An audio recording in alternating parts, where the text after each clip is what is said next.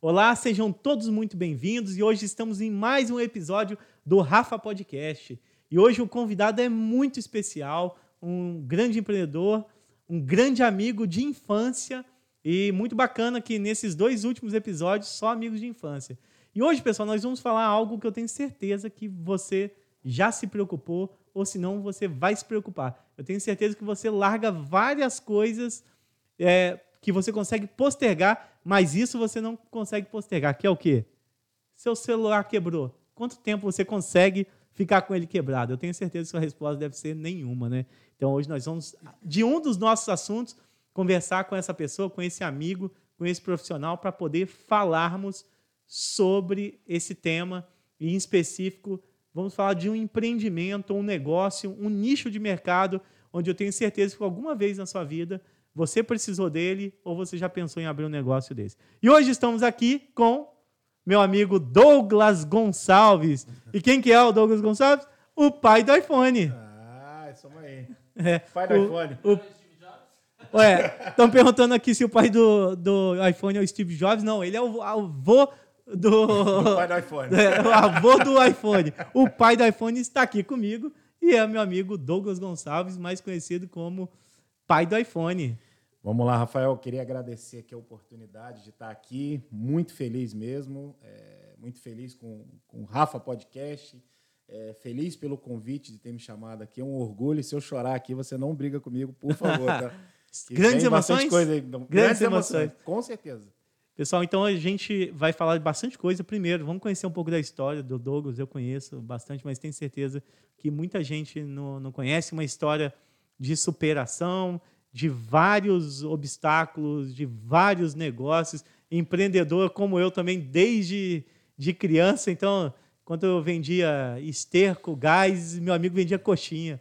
É, eu não tinha dinheiro, meu empreendimento não dava para comprar coxinha. dava Mas... sim, dava sim, não pode reclamar não. Vamos lá? Vamos lá. Então, antes, até para os nossos telespectadores, ouvintes e todas as nossas plataformas de divulgação aí do podcast para conhecer um pouco mais sobre o Douglas. Primeiro, o Douglas Gonçalves, quem que é o Douglas Gonçalves, e depois como que virou pai do iPhone. Quem que é o Douglas Gonçalves? Conta um pouquinho da sua, da sua trajetória aí. Tá. Douglas Gonçalves sempre foi um cara sonhador, né? Que hoje tem que agradecer muito a Deus, né? sempre colocando Deus na frente, mas é, sempre uma pessoa que teve muita garra, né? Eu venho de uma família muito simples, muito parecida com a do Rafael, só que o meu ainda tinha uns espinhos aí no meio ainda. né? eu, é, eu só tive mãe, eu não conheci meu pai, meu pai não, não quis me conhecer, tocou a vida dele e tive muita dificuldade quando eu era pequeno. Aos oito anos eu iniciei a minha vida, a minha vida de empreendedor. Por quê?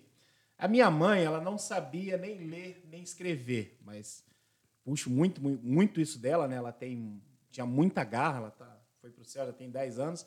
Só que ela não sabia ler e escrever, mas ela sabia criar as coisas. Tipo, não tem grana, peraí, deixa eu criar isso aqui, eu vou vender, vocês me ajudem e a gente vai correr atrás para conseguir. E, e, naquela idade, né, a gente morava de casa de, de, de, de posse, posso falar assim? Claro, posso aqui falar? não tem filtro nenhum. A gente morava numa casa de invasão em Tatiaia, né? E se a gente não trabalhasse, eu tenho uma família de três, de quatro irmãos contando comigo, cada um de um jeito. Graças a Deus, minha mãe conseguiu criar todos da melhor forma possível, só que todo mundo tinha que trabalhar. Né?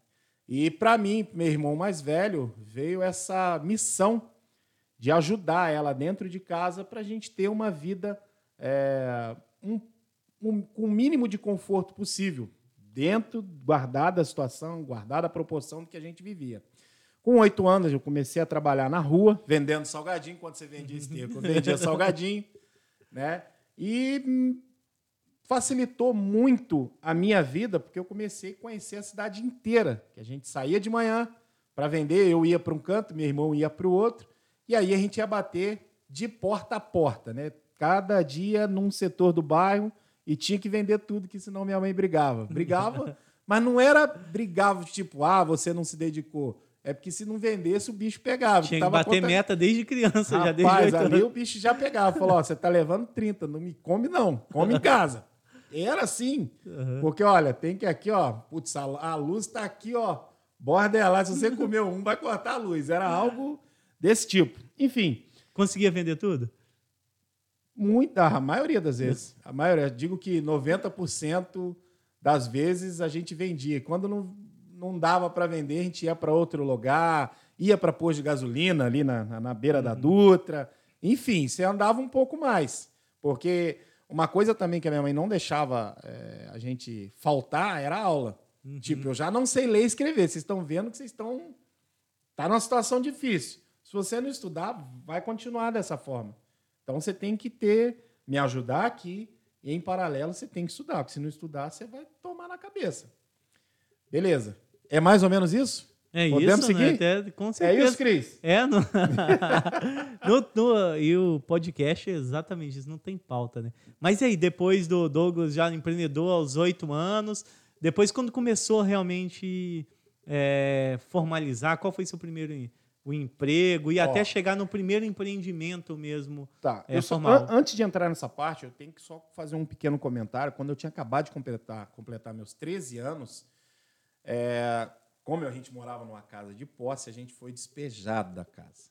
Um dia depois do meu aniversário. 20 de dezembro de, de 1993. Fez uma data precisa aí. Precisa, porque pô, um dia antes eu comemorei meu aniversário. E aí nós fomos despejados. Morei numa associação de moradores, no palco da associação de moradores do nosso bairro. Uhum. Né, moramos, ficamos lá 10 dias. E naquele dia eu passei uma mensagem importante para minha mãe. Falei assim, mãe, eu tenho 13 anos, 12 para 13 anos, e eu digo para a senhora que a partir daqui você não vai passar mais sufoco. Lógico que a gente passou altos perrengues depois, mas foi era menos pior do que aquilo, né? Com 14 anos, né, eu vendia salgadinho até os 14. Aos 14 anos eu, eu sempre tive sonhos. Minha vida foi sempre alimentada por sonhos. Sempre, sempre, sempre, sempre, sempre. Eu tinha um sonho de trabalhar na Xerox. Cara, era fantástico. Não, eu também tinha. Quem não tinha? Camisa branca, e, e, e, tipo, o que era legal. A hora do almoço tinha refrigerante. Pô, trabalhou na Xerox também? Trabalhou, não, não, não, só tive o sonho só. e você realizou, eu só sonhei. Cara, o que me deixava triste quando eu morava naquela casa antes de eu ser despejado era tipo 70% das pessoas trabalhavam no Xerox. Morava nas casas da Caixa, né? Caixa, né? Eu morava lá, mas eu era intruso, era o único invasor que tinha lá, né? Mas uh, eu via as pessoas voltando, os caras traziam biscoito, traziam as coisas, eu ficava olhando e falava, caraca, velho. Trabalho de bermuda, né, cara? Porra. Bermuda escrito Final de ano. Eles usavam o You Stop. You Stop. Você vê como é que tinha essa, essa visão. Eu olhava falava assim, caraca, pô, os filhos tudo ganhando presente no final de ano, eu ganhava uma cueca da minha mãe. E olha lá. Pô, e era legal. Tá bom, ganhava alguma coisinha. Não, e, e era assim, né? Era uma, uma vez a cada dois anos eu ganhava um presente. O outro era só ali o franguinho e vambora. Uhum. E eu ficava olhando e falava, cara, eu quero trabalhar ali. E eu tinha 14 anos. E naquela época existia um projeto Guarda Mirim. Fantástico, eu fui, claro. De Funas. Tá certo, uhum. Funas. E, e, me ofereceram inúmeras oportunidades, como vender suco de laranja. Não sei se você lembra, na rua o pessoal andava com um carrinho de suco de laranja. Lembra dessa é, parada? Era uma laranja. Era uma laranja. Era ah, o carrinho era uma laranja. Era uma laranja. E, porra, eu olhava, o pessoal oferecia e falava, não, não quero. Eu continuo vendendo salgadinho aqui com a minha mãe e tal. Enfim, nós 14 anos aí, sei lá, em maio de 96, maio de 96, eu tive a oportunidade para fazer uma entrevista, passei, fui trabalhar lá, só que, pô, eu não sei se você lembra, eu tinha uma bronquite asmática violenta, eu passava muito mal com bronquite. Uhum. E me colocaram numa área que era a área fiscal e tinha que separar a nota fiscal do Brasil inteiro. Imagina o que, que vinha na mão do caminhoneiro, nada contra os caminhoneiros, né? Uhum. Mas, cara, vinha tudo sujo. Aí você mexia com aquela papelada, cara, aquilo me atacou. Tanto que uhum. eu tenho uma deformidade torácica. Ah, é? É, o ar. Essa aí, puta, eu não sabia. Eu só sabia da... uhum. A deformidade torácica foi porque de tanto eu tossi. Caramba, essa eu não sabia. É, isso aí foi, foi feito diagnóstico uhum. depois. O cara falou, pô, os médicos foram analisar isso e viram, falou, cara, você tem uma falha aqui diferente. Um lado do seu peito aqui, o osso é um pouco diferente. O que, que é isso? Aí que foram fazer estudos. Tosse? É, tosse. E, é, consequentemente, me trocaram para uma área e botaram para uma área de planejamento. Era a área mais tranquila. E foi ali que eu comecei a trabalhar com projetos. Isso a gente vai chegar lá na frente. Bom, eu fiquei na Xerox durante quatro anos. Em 97, a Volkswagen uhum. veio para cá. Eu era menor de idade. É mesmo, 97. É. 1997. E, cara, aí eu olhava todo mundo de uniforme azul. Não que a Xerox era ruim. a Xerox era maneira, mas eu não sei se você lembra, a Xerox já não estava no auge. É. Ela estava começando a cair. Não tava dando mais refrigerante no almoço. Né? Porra, que era o meu tava... sonho. Porra, eu...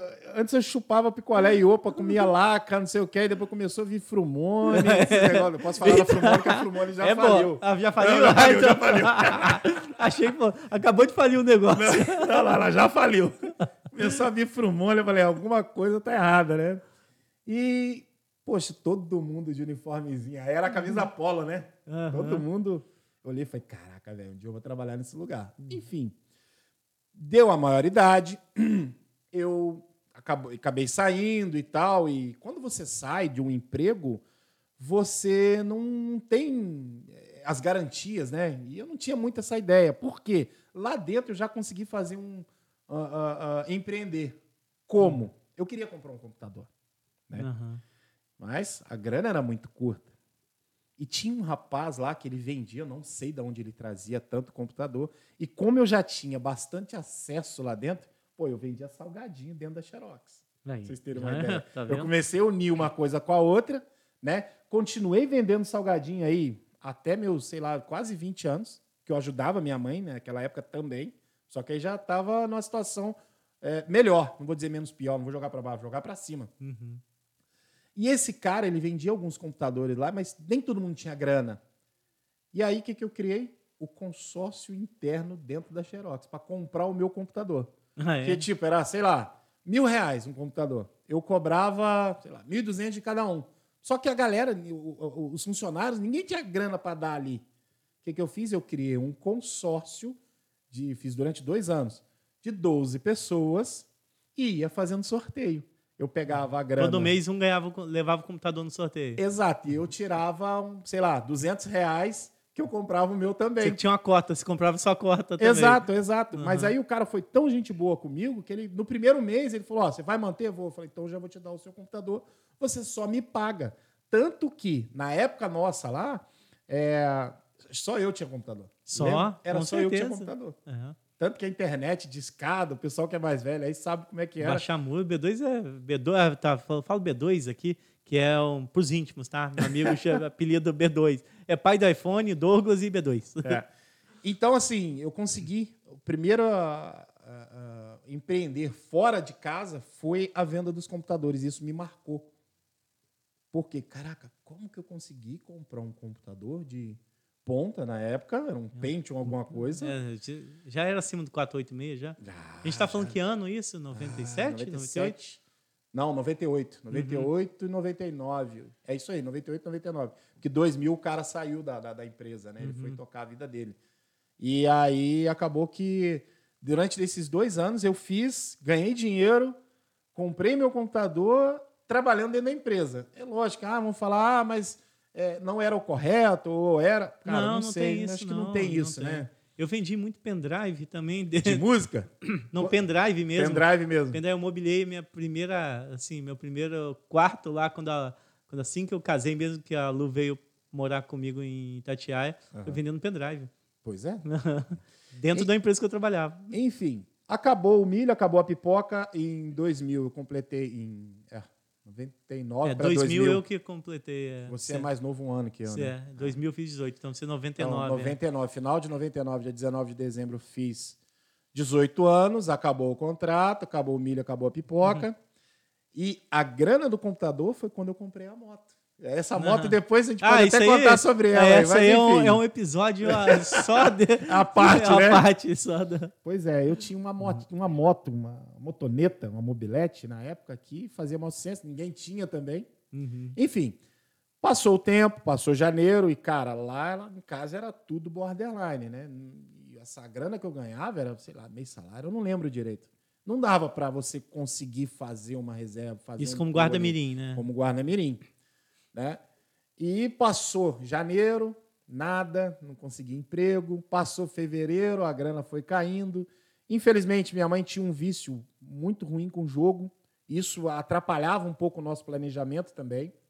Né? Mas não culpo ela por isso, porque ela, ela fazia, mas ela mesmo falava: eu faço, mas se vocês fizerem, eu mato vocês. né? Eu tô errada. Dona Chiquinha, Dona saudosa Dona Chiquinha. Chiquinha. É. E, cara, chegou no segundo mês, ela já não tinha grana para nada. Minha mãe, pô, recebia uma pensão, chegou, começou a receber uma pensão, mas quem que de família, né, que chega no final do mês, se o cara não tiver um cartão de crédito, o cara não se planejar, chega no final do mês, maioria, tudo sem grana. Aham. Tá dentro do planejamento, mas tá sem grana. E como eu tinha falado da Volks, eu peguei, tinha enviado alguns currículos, e naquela época, o celular não recebia, eu não lembro direito se não recebia ligação, alguma coisa, a gente colocava no currículo um recado. Sim, usei Né? muito. É. E aí, nessa vez, até uma pessoa que talvez esteja aqui, o Arcanjo, ah, tive hoje no. teve hoje com no- o Arcanjo, né? Hoje no, no podcast. Não foi dele. ele, acho que foi a mãe dele, a dona Marieta, que já faleceu, né? E a gente colocava o telefone da casa dela como recado. E, tipo, a gente morava na, na rua totalmente diferente. Conhecia porque minha mãe tinha amizade. Enfim, nós distribuímos currículo, eu entreguei na Volks, entreguei na, na Stellantis, a Peugeot, entreguei num monte de local que tinha aqui na região, mas eu queria trabalhar na Volks. Daí recebeu um recado dizendo o seguinte: dia 26 de fevereiro de 2000, Aham. que era final do mês. Ó, tem uma entrevista pro Douglas na Volks Uhum. e ele tem que estar aqui amanhã às nove e meia. Mas, tipo, não falou o que que era, o que era. E naquela época eu estava terminando técnico de informática, que você fez mecânica, Fiz né? mecânica no Eu Getúlio fiz- Vargas. Tá vendo? Estudou até junto aí, ó. Uhum. E eu falei, pô, deve ser na área de informática, né? É, tô. Só que, cara, eu já tava com a faca no pescoço e não tinha muito para onde correr. Eu tinha que aceitar qualquer coisa, o que viria ali. Enfim, a dona Marieta foi lá, só falou isso. Nove e meia tem entrevista do Douglas na Volks. Eu falei, beleza. Minha mãe, Douglas, tem uma entrevista amanhã, como é que nós vamos fazer? Eu falei, aonde, mãe? Ah, na Volks. Beleza, e aí, o que, que eu faço? Você já sabia onde ficava a Volks? Não. Não tinha muita noção, não. Fui só perguntando, né? Só que tinha um agravante. 27, final de mês. Minha mãe pensionista, devendo até o pescoço. Eu desempregado e meus irmãos, cada um para um canto. Sem dinheiro. Para pagar a passagem. Recorri, tentei recorrer. Né? Fiquei sabendo que era entrevista, não sabia o que, que era e- e queria trabalhar. Fui na casa de Rafael, fui na casa de outros amigos que, inclusive, me ajudaram com a quantia mínima, mas eles não sabiam para o que era. Mas eu não consegui a grana da passagem, não lembro quanto era. Eu só sei que a grana deu para comprar pão, alguns pães, banana, Uhum. porque minha mãe me falou que na caminhada dava cãibra. Moleque novo. Falei, E é uma caminhada. é uma, é uma caminhada. Cara, eu menti para minha mãe que eu falei que o Davi ia me levar. Uhum. Eu falei que ia dormir na sua casa. Tá. Eu menti pra todo mundo. Mediu o quê? Olha aí. É, é, é. Enfim. Já pra fa- mãe não ficar preocupada, né? Sim. Deu 10 horas, 9 e pouca da noite, botei a mochila nas costas com as a banana, Uhum. o pão tudo escondido e saí na caminhada. Dá 35 quilômetros? É, 34 quilômetros, mais ou menos, que dá. Eu já medi isso aí. eu achei, achei 32 quilômetros. É exato. isso. Enfim. Saiu eu de Itatiaia, caminho, passa por Resende durante a madrugada, num verão. Cheguei na portaria com a cara preta. Seis e pouca da manhã, portaria lotada. Eu com a cara preta, braço preto, por causa de quê? Da fuligem do pneu ali, aquela Aham, da beira da da estrada. beira da estrada. Passei aqui em frente à safety. Ah, é, no É? é? aqui é só É. mato ainda. Só mato. Cara, o segurança perguntou, e aí? O que, que aconteceu? Quebrou o carro? Eu Falei, não, irmão, vim a pé. Ele falou, mas vem a pé de onde? De Bulhões? Que é perto, assim, dá, sei Ah, lá, é. 10 quilômetros? Não sei. Não, de Tatiaia. Eu sei que nessa ideia eu parei a portaria. O cara veio e falou, pô, você tá bem? Porque ele viu que eu tava com um olhar Não de tava cansaço. bem, né? Viu que você não tava bem? Aí, beleza, chamou a ambulância, que inclusive hoje é safety lá também, né? Graças Isso. a Deus. Chamou a ambulância, a ambulância veio, mediu pressão, não sei o quê. O cara me pegou, me levou pra dentro, me deu café e tal. Voltei, aí tava o responsável pela área. Uhum. Ele veio e falou: Da área "Não, de informática, né? Então, é isso que eu vou falar agora. O cara chegou pra mim e falou assim: beleza, não, eu, tô, eu vim fazer entrevista. Eu não sabia. Pra o que era. A né? Marieta me deu, Aham. Dona Marieta, que Deus também o tenha. Ele não sabia pra que que era. Entrevista "Não." diretor da Volkswagen. né? Ele chegou e falou: olha, é... só uma pergunta. Aí veio o cara, se apresentou, meu nome é fulano, tal, não sei o quê, mas ele não falou o que que era. Só uma pergunta. Você veio fazer entrevista a pé? Falei, vim. Falei, como é que você vai voltar? Falei, vou caçar um lugar pra dar uma descansada e voltar do mesmo jeito que eu vim, a pé. Ele, não, você tá maluco. Eu falei, não, eu preciso fazer entrevista. Ele falou, vou te levar embora. Eu falei, não, eu preciso fazer entrevista. O bicho tá pegando. O que, que eu vou fazer? Ele falou, não, eu que. Você já passou, você não precisa fazer entrevista. Só que tem um detalhe. Aí eu vou, eu vou dar uma inventada aqui, tá? O técnico de informática é para trabalhar como auxiliar de serviços gerais. Eu, cara, tô dentro, eu preciso trabalhar. Eu preciso trabalhar. É auxiliar de serviços gerais é na limpeza. Limpeza. Na limpeza da, da interna da fábrica? Do banheiro. do banheiro Do mesmo. banheiro. Da peãozada. Você é do setor, então É. escolheu, vou escolher o melhor para você, porque eu já vi que porte físico e É, é, resistência é. é, Eu seu não Era, forte. tipo, era mais esbelto, né? É. Bem mais turbinado aí. E, enfim, me levou embora, tal, aconteceu. Fui trabalhar. Primeiro dia de trabalho. Os dois piores banheiros da empresa. Toma, é seu, pai. Cuida aí. Nossa, quando eu cheguei no banheiro, assim, Deus me perdoe, mas quando eu cheguei no banheiro, você olhava, a luminária você não via, de tão escuro que já tá, tudo sujo. E banheiro, não tô falando mal, que eu já fui da classe, até, já trabalhei como produção, vou chegar nela. E aconteceu que eu olhava e falava, gente, isso aqui não dá para trabalhar. Isso aqui não e tem no como dia limpar, que eu comecei, não. exato. E no dia que eu comecei a trabalhar com ele, eu falei, olha, eu tô entrando porque eu preciso, mas eu vou galgar mais coisas. Eu já avisei no primeiro dia. Uhum. Ele falou, isso eu já não tenho dúvida. Enfim. Entrei no banheiro. Foi o, o terror. Eu fiquei lá, comecei segunda, chegou no sábado, eu- na sexta-feira eu falei, cara, eu preciso interditar esses dois banheiros. E tinha hora isso, eu não lembro o que que era.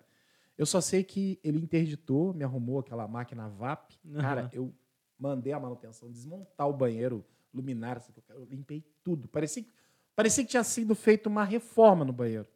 E olha que eu, sim, eu sou um cara bagunceiro. Mas, cara, lá não dava, não tinha condições.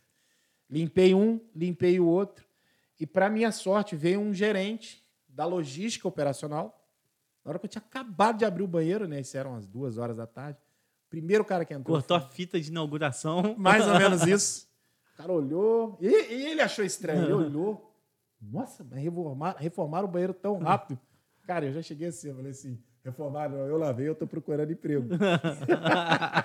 Cara, da, da- de logística. De logística, era, era Union na época. Union mantém. Union né? mantém. Aham. né? Entreguei Vicente Tages o nome do cara. Isso eu Ah, já é? lembro. É. Tá vivo? Tá vivo, tá vivo. Esse não morreu, não. Esse tá vivo. Esse ainda tá vivo. É porque agora você já, já falou. Já matei dois, hein?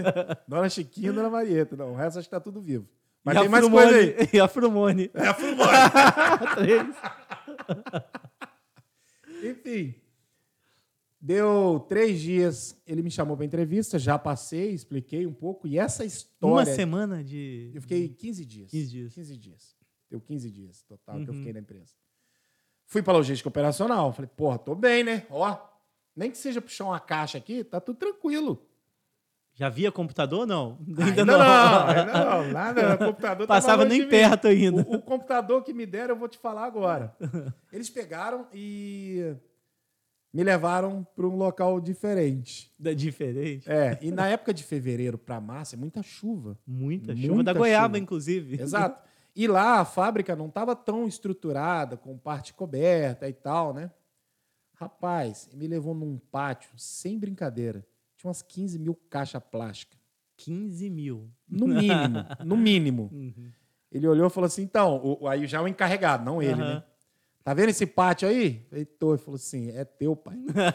Separa fornecedor por fornecedor, com lista e tal. Eu sei que em uma semana eu tirei acho que sete carretas, oito carretas de caixas. De caixa retornável, aquelas caixas plásticas. Sim. Só que tinha chovido. E chovendo, enchia as caixas. E muita caixa tinha óleo. E não tinha aquele lance de É BIM, aqueles chamam BIM? BIM. Aham. Boa, boa, BIM. Uhum. Cara, meus braços, né, curtinho, opa. Meus braços curtinhos, eu usava o jaleco, o jaleco pegava aqui. o sol de 40 graus, mexendo com o óleo, me deu uma queimadura aqui de segundo grau. Caramba. Mas enfim, em uma semana nós conseguimos limpar o pátio. Deu um mês e pouco lá embaixo. o encarregado me sofre um acidente de carro. E aí, pô, como eu já tinha trabalhado com informática, o conferente, ele foi para ser encarregado e eu já ajudava, meio que ajudava eles lá, porque chegou um ponto que já não tinha muita coisa para fazer lá embaixo. Aham. O cara veio e falou: pô, você não quer assumir aqui não? Assume aqui como conferente. As carretas vão chegar, você confere e etiqueta. Já entra e já começa a trabalhar com o computador. Eu falei: pô, pode ser oportunidade. Enfim, fiquei lá. E naquela época tinha problema com auditoria, né? Eles levavam muita pancada com auditoria por falta de organização de peças coloridas. Aquelas peças plásticas do veículo, Aham. grade, as lateraisinhas, aquela o, a, a- a escada, enfim, tinha muito, tinha peças coloridas, esses caminhões coloridos e tal, e eles levavam muita ah, não conformidade. Eu estou esquecendo que já tem 10 anos que eu saí de ali, Uhum. então já a cabeça já está já tá perdendo essa informação. Ah, e aí eu cheguei com a- toda essa força que eu tinha, eu falei, cara, eu preciso subir de carro. E eu comecei a tentar organizar, e eles vinham, ó, vai ter auditoria, precisa disso. Falei, quanto vocês tiravam? Eles tiravam 70, a nota era no, 89 na época, 90. Falei, se a gente tirar 90, você me dá uma promoção? Cara, dou a promoção. Falei, beleza, e ó, sábado, domingo, feriado, enfim, organizamos, tiramos os no- o 90, infelizmente não fui promovido. Ué, como Eu- assim? Eu cheguei e falei, pô, e aí? E a promoção? Ele, ah, veja bem e tal. Passa depois, passa depois. É. Enfim, daquele dia eu falei, cara, aqui não é o meu lugar. Eu preciso de ganhar mais grana. Uhum. Né? Isso era 2000 e... 2001. Né? Uhum. 2000, pa- é, 2000 para 2001. Distribuí currículo de novo. Fui chamado para trabalhar na produção da Maxion. Uhum. E Aí melhora muito, já é consórcio modular. Sim, Pra quem é das fábricas sabe. Cara, eu é ganhava era 250 reais né, de, de auxiliar, eu fui para ganhar 900. Tá rico. Porra, caraca, tô tirando onda já, cara. Virou patrão. Exato, virei patrão. E, e- e ainda eu tive uma sorte maior ainda, que foi o quê? Eu entrei, peguei minha primeira PLR. Entrei, tipo, quatro dias depois caiu uma PLR na minha conta. Né, Cristo? Tô rico mesmo. Ah, agora tô rico. 7 mil reais em 2001. Cara, 7 mil reais para um cara que não, não ganhava 300 a menos de um ano. Aí você ficava olhando e fala, meu Deus do céu, o que, que é isso? É muito dinheiro. Só que eu fui malandro. A primeira formação minha foi tecnólogo de produção. Uhum. O custo do curso era, sei lá, 9 mil, o curso todo. Eu fui lá, falei, quanto é? Ah, é 9. Falei, eu tenho 7. Vai. Porque, cara, eu, se- eu não ia conseguir pagar. Aham. Ele não, vai. Falei, então toma. Passei minha PLR, Pagou o curso. paguei já. o curso. Um ano, um ano e meio? Três anos. Três anos. Três anos o meu. Meu três anos. O meu tem CREA, esses monte de coisa e tal. Uhum. O meu eu fiz também tecnologia de segurança, três Então. anos também. Enfim, dali eu fiquei cinco anos na Maxion. E via que eu não tinha tanta promoção, eu olhava, falava assim, me surgiu a ideia em 2005 Uhum. de começar a trabalhar com celular. Por quê? Eu sempre tive muita facilidade Em para aprender. 2005, que celular que era do momento? Era o ali? V3, V300, Isso, era. aquele top. Tinha um azulzinho, V, aham. Luminix. Esse- Não, não, o Luminix foi antes ainda. é, Mas A gente aumentava o volume de celular na, no seu Sim, computador eu lá. colocava, eu colocava as músicas, Músicas, é. trocava o tema, enfim. E E comecei cobrava por isso ainda. cobrava, cobrava e o povo pagava, tipo, era negócio de 30 reais para colocar uma música de MP3 no celular V3 Cortada, né? V300. Que tinha que cortar pra não Tinha lotar que a memória. editar, editar. enchia. É, isso aí. Enfim. Eu distribuí currículo, não vi, não tinha nada. Eu cheguei um dia, eu tinha uma grana já reservado E aí a gente ficava contando que aquele negócio de seguro-desemprego e tal. Eu falei, cara, para mim não dá, eu preciso arrumar alguma coisa. Que eu já estava formado, Uhum. eu já tinha começado a fazer administração e continuava na linha de produção. Nada contra os meus superiores. Tinha sempre um ponto a desenvolver, porque a gente se acha. A gente está sempre se achando, né? Ainda mais Só que- terminei meu, minha graduação. Não, tô- aí você fica fortão. tem que né? virar chefe agora. Exato. Aí você ia ver, tinha gente que estava estudando e estava numa posição melhor que a minha, e eu me senti injustiçado. Talvez eu tinha algumas coisas, alguns pontos a desenvolver, Ah, mas o nosso pensamento é aquele e pronto, e é difícil de mudar. Eu sei que deu uma louca em mim o dia, eu falei, cara, eu quero ir embora, eu não quero mais ficar aqui. Eu não vou ficar aqui. Eu, eu posso mais. Só que no dia, um dia antes de eu ir lá e fazer essa doideira, que eu acho que eu não aconselho assim, para ninguém, né? É, eu distribuí nas áreas que eu queria trabalhar. Uhum. Fui lá e escolhi. Falei assim, eu quero. a- Naquela época era consórcio modular. Eu falei, eu quero Ainda é, trabalhar. né? Ainda é. Uhum. Eu quero trabalhar na Volks. Se eu não for trabalhar na Volks, eu não quero. Aqui eu não quero. Né? Aí fui escolher qualidade, Uhum. manufatura, engenharia, que eu podia ser um auxiliar de engenharia Uhum. e tal. Beleza. No outro dia eu pedi conta, fui embora. Minha madrinha me liga, que eu tenho um primo que mora, uma família que mora em Ipatinga. Ah, Douglas, você tá parado e tal. Vem para Ipatinga e passar uns dias aqui. Pô, eu fui lá distribuir currículo, me chamaram. Pra onde? Ipatinga, Pra Uzi Ipatinga, Minas. Uzi É, Minas? é. E aí o salário já era um salário melhor e tal. Eu fui, mas eu meu coração não estava feliz. Uhum. Fiquei três meses na Uzi Minas. Teve uma visita na. A Galva Sud ainda existe? Existe, é CSN, é. Existe. CSN. Uhum. O pessoal da Uzi Minas veio fazer uma visita na Galva Sud e como eles sabiam que eu, que eu morava aqui perto, falou, não, dá pra ir com os caras. Eu falei, não, dá, pô. Aproveito, vejo minha mãe e tal, não sei o Uhum. quê, né? Minha mãe era viva. Vim, eu falei, não, vou tentar arrumar uma, uma, uma visita lá na Volks pra vocês. Pô, legal, aquela coisa, né? O pessoal que Aham. não conhece e tal. Enfim, levei, encontrei o senhor Valdir Messias, que tem... Ele tá vivo, tá? Pelo amor de Ah, Deus. esse tá vivo. esse tá vivo, já bem. Ele está vivo. Ele veio, Douglas, vai ter uma vaga aí, daquela que você queria. Falei, opa. Você já tem meu currículo, tal, meu contato, enfim. Deu três dias, voltei para Usimina. né? Me ligou no outro dia, tipo, era uma quarta-feira. Douglas, entrevista é amanhã. Falei, ah, meu Deus. Tava lá em Patinga. Ipatinga, 700 quilômetros. Sei, Patinga. É chão, é ruim chegar lá. Uhum. né?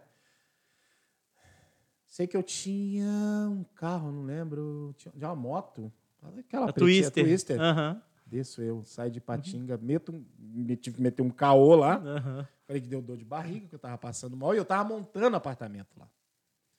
Montei na moto e vim embora. Cheguei aqui três horas da manhã, minha mãe não entendeu nada. Falei, mãe, só me acorda tal hora. Beleza. Acordei, fui pra Volks, fiz entrevista tal. Terminou, subi em cima da moto, voltei. Aí Patinho, que tinha que trabalhar no outro dia, não sabia o que, que ia acontecer, que eles falaram que ia demorar. Passou uma semana, eu já estava montando um kitnet, alguma coisa para mim, tinha que comprar geladeira, né, aquele monte de sacanagem lá. Me ligaram. Ó, você passou. Falei, ai meu Deus. Mas tem que estar aqui na semana que vem. Falei, cara, não dá. Aí ele falou, ou você está aqui semana que vem, ou você perde a vaga. Peguei a chave do apartamento, entreguei na mão da minha madrinha. Tudo que está lá dentro é da senhora, pode levar.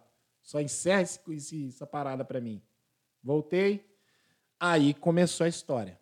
Eu comecei pela. Era terceirizado, prestando serviço direto para a Volkswagen, num bom Uhum. salário. Comecei como inspetor de qualidade, de certificação. Medir se está certo, se o diâmetro está certinho e tal, se a aparência está boa. Fiquei três meses. Três meses eu já fui promovido. Trabalhar na parte de análise, que era o início de, de, de- de avaliação de projetos. Já trabalhando como engenharia da qualidade. Dali, eu trabalhei na parte de SVE, fui promovido continuamente. Uhum. Né? Isso eu fiquei na, pela. Desde a época que eu voltei, eu fiquei sete anos, fui promovido acho que sete vezes. Né? E em 2013, o Miguel nasceu. Uhum. Miguel nasceu, eu estava viajando muito e não estava tão feliz com o que eu ganhava e com o que eu estava atuando. Aí começa a história da loja. Aquele boom, não tinha assistências técnicas para trabalhar com isso. Em Resende tinha, Tinha, Tinha. uma, uma assistência uma técnica. assistência técnica para uma E, a- população de e agora é o 70 ponto, mil. pessoal. Agora estamos entrando aí na. Ainda não era o pai do iPhone, né? Não, era o top Era- celular. era o top celular. Eu comecei ah, empreendendo da seguinte forma: eu não sabia absolutamente nada, mas eu tinha vontade. Uhum. né? Eu, ah, naquela época, não tinha essa facilidade que era hoje, que você entra no Google, você digita ali curso de aprender a plantar. Tem. YouTube, né? Principalmente. YouTube. YouTube era fraco, o YouTube antes era mais para música. Sim. E assim, uma receita, alguma bobeirinha. Hoje em dia, qualquer coisa que você for procurar na internet é fácil. Uhum. Por mais que a informação venha distorcida, ou não veio correto, ou venha o mundo perfeito, a internet está ali. né?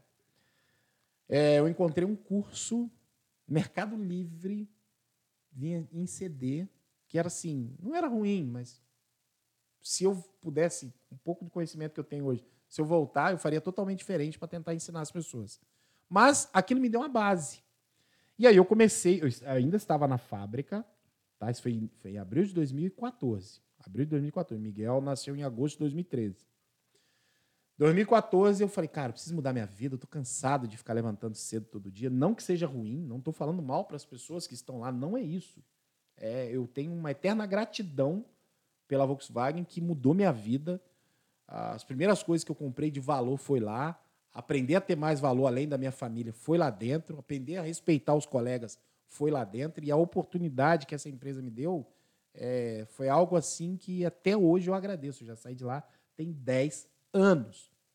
Enfim, montei, comecei a ver aquele CDzinho, vi que tinha que Uhum. comprar os equipamentos e eu fui comprando. Peguei e comprei um kit, mais cachorro que tinha. Mais sem aquele vergonha. kit do. Como que tinha daquele. Do, que, fala, que passava no canal Futura? Aquele. É, do- o Instituto É, Universal. comprou um kit do Instituto Universal. É, o mais sem vergonha que tinha e eu maluco. Morreu também, né? Instituto é, Universal. é, Mais um é. aí que morreu pra lista de que morreu. morreu, morreu também. Ah, eu não sei o que, que deu em mim. Eu assistindo aqueles vídeos, peguei um, dois celular que eu tinha na gaveta velho, aqueles V3 e tal. Uhum. Comecei a desmontar aparelho. Comecei a desmontar e eu, louco do jeito que eu sou, mas eu acho que para você montar algum negócio, uma coisa que você não pode ter é medo. E se Exatamente. tiver o medo, vai com medo mesmo, porque senão. Essa é uma característica do empreendedor. É a exatamente. característica do empreendedor. Eu, chegar, eu cheguei para a fábrica e comecei. Falei, ó, técnico de celular. é agora. Eu não tinha desmontado três celulares. Mas foi o pessoal. E, e- e eu vi que tinha uma demanda muito grande. Porque o celular caía depois do, do, do Nokia, que morreu também. Morreu, Veio os Motorola, os LG que Sim, mas não caía, tinha reparo. quebrava, caía né? e quebrava. E não tinha reparo. O que, que você fazia? Botava na gaveta e acabou. Uhum. né? Eu comecei a comprar peças em Mercado Livre que demorava uma semana para chegar. Uma mais, né? Era- Demorou Até mais. É. Uma semana tava A bom. China era 70 dias. Uhum. Então, assim, impraticável. Tinha que saber, né? Não era hoje. Não tinha AliExpress, né? Não, não tinha. Tinha, era, era, tinha AliExpress. O que, que a gente Tinha? comprava antes? Eu não lembro. É, Tinha não. algum site que a gente É, comprava. eBay. Eu acho que era eBay, Tinha né? eBay, mas eu acho que tinha AliExpress, mas É? era algo arcaico, assim, Ninguém sabe? conhecia tinha coisa que legal. não chegava. Enfim, era um samba do crioulo doido aí. Enfim, eu comecei a receber um, dois aparelhos. Em dois meses, em dois meses, pelas minhas contas que eu tinha feito lá, eu tinha, tinha reparado quase 100 aparelhos. Quase Só 100. da fábrica. De novo, empreendendo no CPF. É, não, dentro do, do CNPJ dos outros, né? Exatamente. Empreendendo no CPF e no CNPJ dos outros. Exatamente. É assim que começa todo empreendedor. E, empreendedor. cara, no terceiro mês, eu tipo, eu ganhava aqui. No terceiro mês, o faturamento já estava aqui. Eu falei, cara, achei a mina de ouro. É Aham. aqui. Eu vou meter marcha com força agora. Cara, eu eu não esqueço, eu fiz um empréstimo de 4, 5 mil reais. Falei, vou montar uma loja. Não tô nem aí. agora, e assim, não tinha loja. Só tinha uma em Resende, que era aqui no centro da cidade. E a cidade, a cidade de Resende, pessoal que é de fora, é bem extensa, né? Eu falei, cara, se ele montou aqui, eu vou montar uma lá do outro lado. Outra Montei, né? ponta da cidade. na, ponta, na outra ponta da cidade. Pronto. Peguei o empréstimo, fui lá, montei. Juro pra você, acho que eu tenho uma foto, até te mando, você põe a foto aí. Deu, deu para comprar, sei lá, 100 capas, um letreiro de bem-vindo, um arma, uma, uma, uma estante daquela de vidro que você monta, Nossa, eu lembro. e o computador que eu tinha e a bancadinha eu levava para casa. A minha ex-esposa segurava junto comigo depois do horário de trabalho dela, que era só para fazer o quê? Captar e vender um carregador e tal. Isso foi, sei lá, setembro de 14. Chegou em outubro, eu ganhava isso aqui, o salário, o, o- o meu faturamento estava aqui. Eu falei, tchau. Achei. Era aqui, é agora. Acertei o nicho. Acertei o nicho. Foi nesse dia que eu cheguei no meu chefe e falei assim: quero ir embora. Ele, você tá maluco de ir embora. No meio do projeto de nacionalização de um veículo, eu era- nessa época eu era especialista em, em- em- em avaliação de freio, eixo, chassi, suspensão, direção. Tinha um bom cargo. O kit babaca estava completo, que era notebook. Era, só não tinha o carro, mas o kit babaca já era o full. Já tinha tudo. Notebook, naquela época, para você ter um notebook dentro da empresa, cara, porra, era maneiraço. Uhum. Você andava com notebook, todo mundo com aquele caixotão, igual, né? igual esses computadores. assim, o cara não podia sair. Eu ia para reunião, abria o notebook e falava: Caraca, velho, é isso. É o brabo. É o brabo. Não, e, e eu ia na produção e as pessoas meio que me respeitavam. Falavam assim: Caraca, Dogão, você se deu muito bem. e tal." Venceu na vida. Venceu, né? Tem um Venceu. notebook. É, a favela venceu. Tem um notebook e um celular da empresa. Aham. É, eu cheguei, conversei com o meu chefe, falei que queria sair a qualquer custo. Ele falou: você não vai sair. Falei, não, eu vou sair. Não, mas que não faz isso, não sei o que, você está fazendo isso aí. É loucura. decisão, é loucura. Aqui você tem seu salário, você tem plano de saúde, isso e aquilo. né, né. Falei, cara, eu quero sair. Ele, não, segura mais um pouco. Beleza. Chegou em dezembro, quero sair. Falei, ele, cara, você não vai sair, eu não vou deixar você sair. Aí eu não sei, cara, não sei se o Neil ali, o. o- Alinhamento a- dos astros. É, é. Chegou em janeiro, teve um PDV. E eu fiquei, eu fui o primeiro a É saber. plano de demissão voluntária, para quem não sabe, É. né? PDV. Pintou um PDV. Eu falei, cara. Agora obrigado não tem jeito, tem agora eu como. vou. Porque era, Aham. né? É O pessoal tinha que voluntário. escolher e aí é voluntário. Eu saí. No outro dia, eu montei outra loja. Uhum. Eu tinha uma. No No, outro dia, eu montei lá. uma segunda. É. Montei uma segunda loja.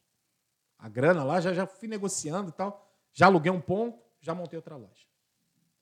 Deu, sei lá, um ano e meio depois, fiz viagem para fora, aproveitei, consegui é, é, é, ter mais progresso na minha vida, né? Isso que ano, mais ou menos? Ah, 2016, 17. 17. 17. Você tá falando de seis anos, então. Isso. Só que nesse ano começou o boom.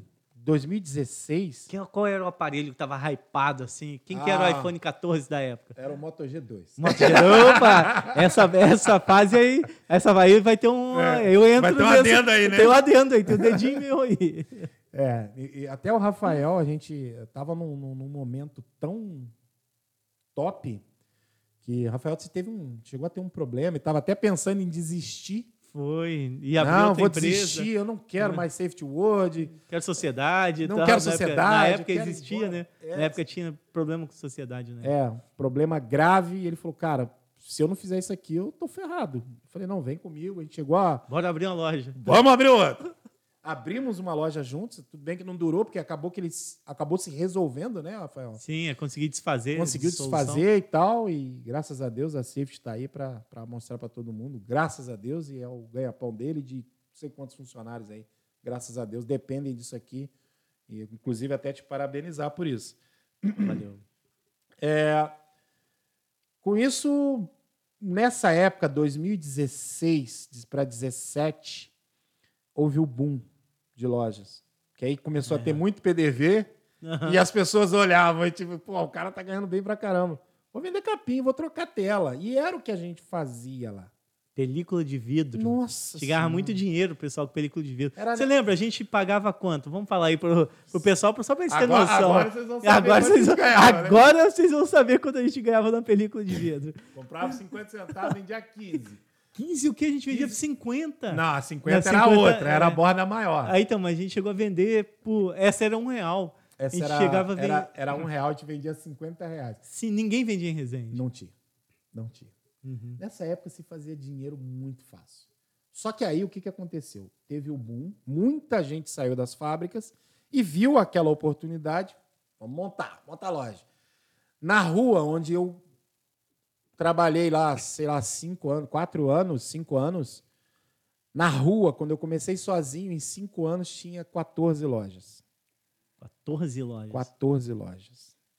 E nas Que outras. ano isso? 2018. 2018. E quando eu vi isso, né, aí vem um outro, uma outra sacada. Eu olhei e falei, pô, todo mundo vende capinha, todo mundo vende película. É, Todo Mercado mundo troca Livre. tela. todo mundo troca tela, Mercado Livre começando a girar bonito aqui. Eu falei, cara, ou eu decido se eu saio do ramo, ou eu vou estudar, Faz algo diferente. faço algo diferente. Que inclusive até hoje impera, tá? Vamos chegar lá. Falei, cara, vou estudar. Mas vou estudar o quê? Tinha duas oportunidades. Três. Ou sair do ramo, montar outro. Ou ah, trabalhar com recondicionamento de telas originais. Ou trabalhar com placa.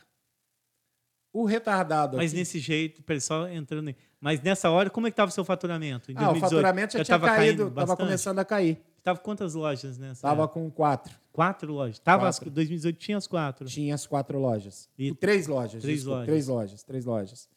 Só que Já não ah, era a mesma coisa. Já não era. já não era porque o faturamento ele estava sendo diluído entre os outros. Uma loja pagava a outra. Exato. Uma não tinha faturamento. Chegou outra- exatamente. E a, e a ideia minha de, de montar essa estrutura era de quê? Ter pontos de captação de aparelhos, né? Uhum. Pontos de captação de aparelhos e capa, uma capa película ali para dar um chamariz para trazer mais o cliente, né? Só que isso tinha muita gente que fazia isso. Muita gente. Então ficava aquela briga de preço e o pessoal esquecendo do valor. Lógico, muita gente faz isso. E tá tudo certo, é saudável. Mas eu olhava e falava, eu preciso inovar nisso. Aí eu- Preciso me destacar do, do, do pelotão, né? Igual na Exato. corrida, todo Exato. mundo tá junto, eu preciso E- ou mudar de ramo ou acelerar. Exatamente. Aí foi o que eu falei. Ou eu saio, ou trabalho com restauração, recondicionamento de telas originais, que não existia, só existia na China.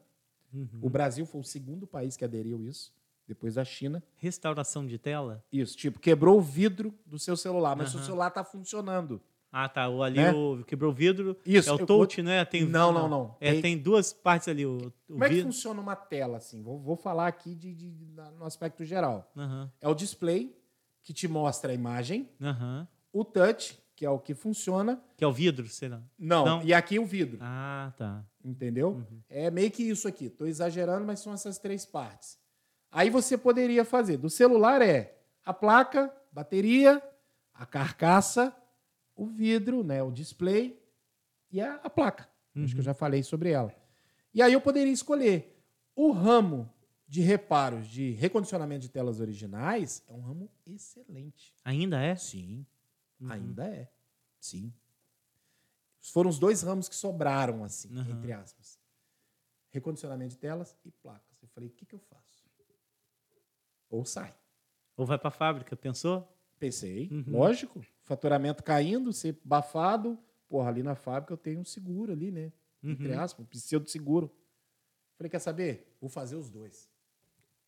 Placa e, e- e troca de tela original. É. Reparo de tela. né? Reparo, reparo de recondicionamento de telas. Uhum. Vou fazer os dois. Eu tinha uma reserva boa. Aí o que, que eu fiz? Olhei no. Sem, sem brincadeira. Olhei no, no, no- mundo. Quem são os melhores técnicos existentes no mundo? Aí vi lá. Chinesada, Que ano isso? 2017. 2018, início de 2018. Uhum. Chinesada aos montes. Tinha alguns brasileiros, três, quatro. Tinha chileno, colombiano, chileno, colombiano, ahn, Aí tem uns paraguaios e tal. Mas assim, você contava, não dava 20 pessoas Aham. que dominavam a área. De vidro era três caras. Três. E um brasileiro, Uhum. que é de Blumenau, que inclusive eu falei com ele hoje. Vilmar Massaneiro. E Ele voltou da China novamente. Acho que foi sábado agora. Ele foi lá ver novas tecnologias. Ah, eu falei, cara, eu vou estudar com todos eles. Todos. Fui para o Rio, um rapaz que mora no interior do, do, do sovaco do Rio aqui, Porciúncula, um cara sensacional. Como é que chama? Porciúncula. Porciúncula. É Dá um Google aí. Tá vendo, Minas pessoal? e Espírito Santo. É Rio de Janeiro. Rio de Janeiro. Só que você tem que passar Aham. por Minas para chegar lá. É, tá, Sim, tá. é verdade. Você sai aqui, só volta redonda, sai Muriaé, Muriaé tu quebra a direita, atravessa lá, eu até zoava ele, tem que pagar pedágio pros índios e tudo para chegar lá. Seis horas e meia de viagem. Aham. E se você anda mal um pouquinho, você tá no Espírito Santo. Cara, tríplice fronteira. Né? É mais ou menos isso. Estudei com ele. Aí estudei com alguns aqui brasileiros, estudei com o Vilmar, que era vidro. Estudei com o Carlos Queceno, que ele era o número, ele acho que ainda é o número um da América. Brasileiro? Não, colombiano. Colombiano. Ele é de Arauca, faz divisa com a Venezuela. Uhum. Um cara sensacional. E ele treinou um pupilo aqui. Não vou dizer pupilo.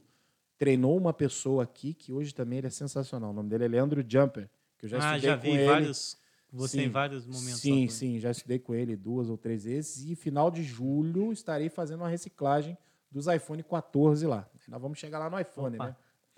Aí, eu, uma coisa que eu esqueci de mencionar aqui era o quê? Pô, quantos celulares a Samsung lança por ano? Que você vê aí? Chuta. Rapaz, eu não conseguia controlar. Chegava na época da loja. ah, meu celular é o Samsung Galaxy Pocket é, Interestelar. Falei, Mas não tem, você tinha que tentar imaginar. Nem faço ideia. Sei que era, já era muito na minha época de Dá um loja. Google aí, Cris. Quantos celulares a Samsung lançou em 2022? Vamos lá.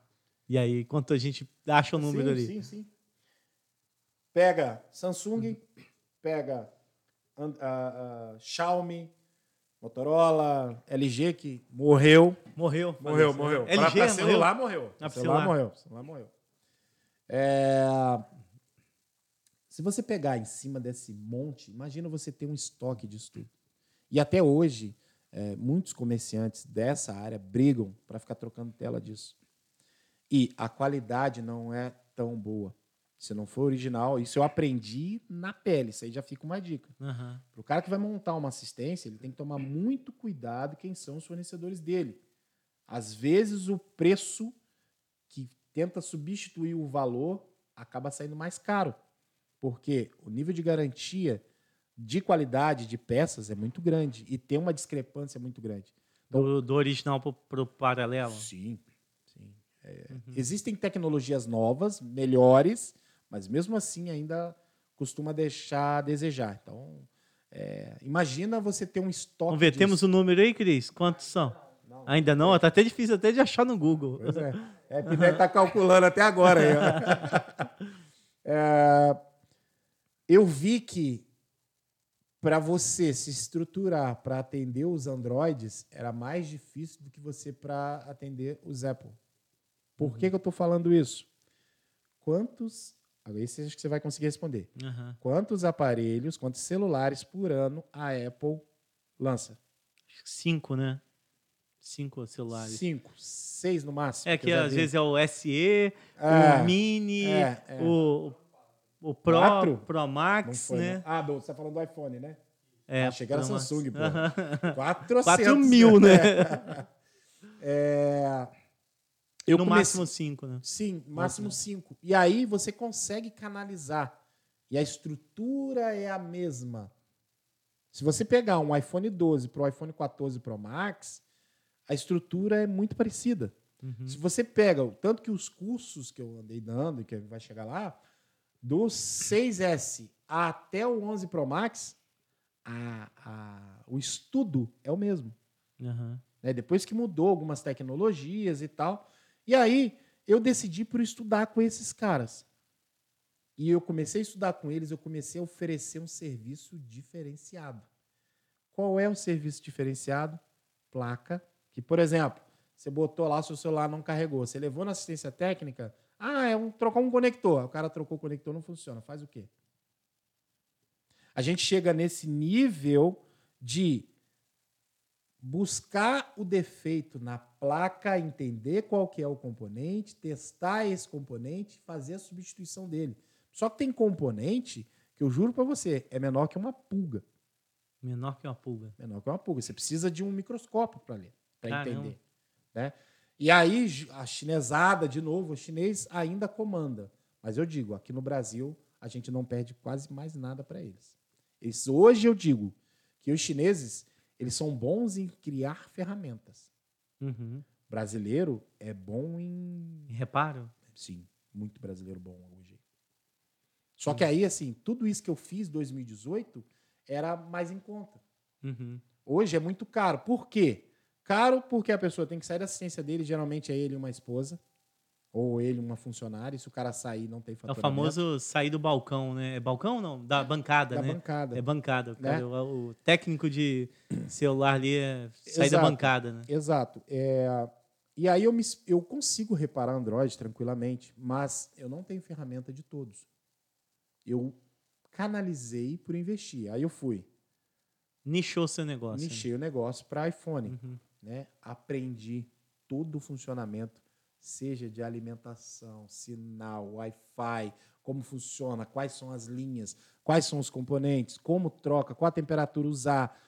Enfim, é uma infinidade de, de coisas que você olha e não acredita. Fala, cara, é possível que vocês estão conseguindo fazer isso. E a mesma metodologia para iPads em geral e tal.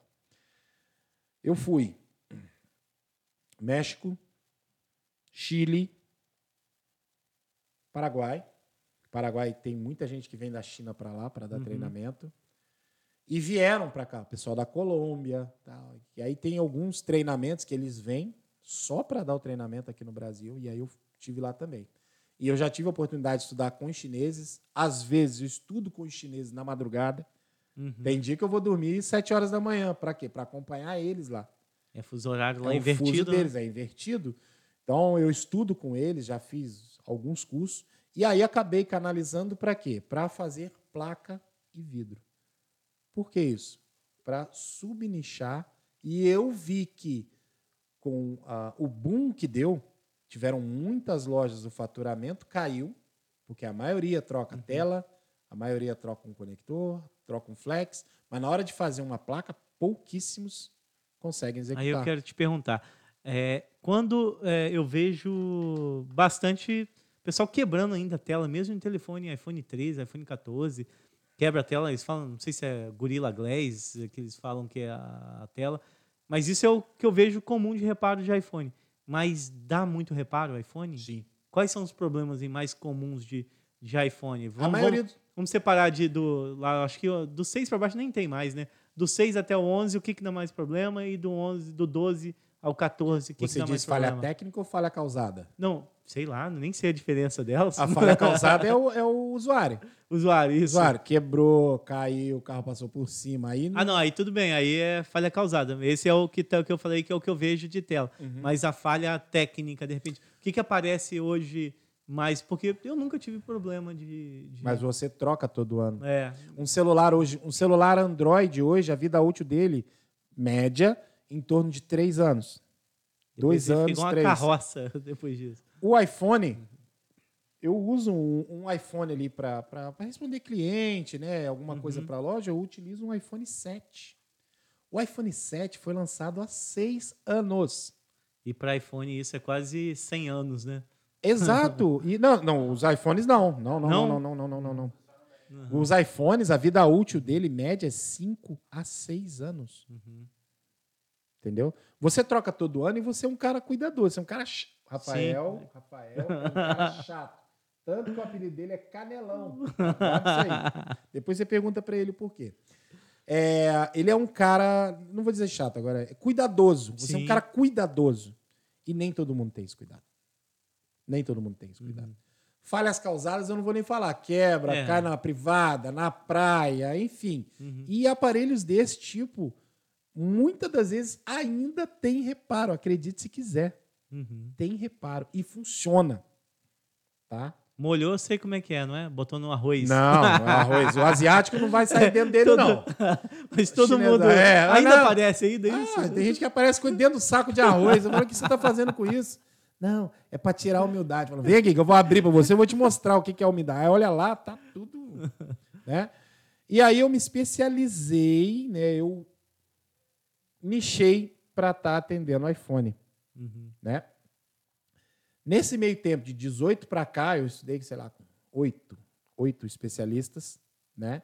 Que me trouxe uma boa bagagem, tanto que eu até hoje eu dou aula, né? Eu dou aula para o Brasil todo, para cursos online, né? Mentorias, Uhum. né? Para quem tem loja, como que é? Para quem tem bancada. É, hoje a sua mentoria é o quê? É, é direcionada, focada para iPhone? Sim, focada para iPhone, né?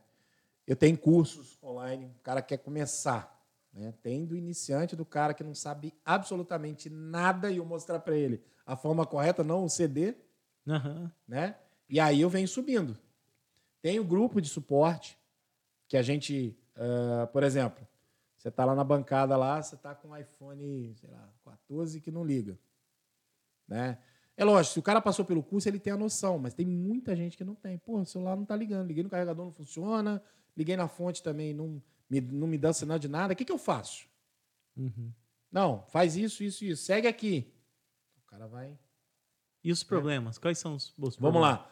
Os maiores problemas: iPhone 7, 7, 7 Plus. Problema relacionado ao sistema de comunicação de, de voz. Ele para de funcionar. Ele tem uma falha de engenharia que dá para solucionar ele. Aí, Samantha, minha cunhada. Ela tá 7 ruim? Plus. Pra- é, esse trecho é para você, hein? Ele também tem uma falha de engenharia, de mau ah, desenvolvimento da placa, que dá problema de áudio. Fica sem áudio. Aí, 7, 7 Samantha, Plus. pra Aí, você Samantha, esse problema. Samantha. Ela tem todos. Ela tá- tá com você também, é? Ela tá com todos, todos os Pois é. iPhone 8 também alguma falha relacionada. 8, 8 Plus, né? Que aí tem Intel e Qualcomm, que são os fabricantes do sistema de transmissão e recepção. Né? Intel e Qualcomm. Muito problema com Wi-Fi, eh, mas ele é menos. É, Problema relacionado também a codec, que é o áudio, mas também menos.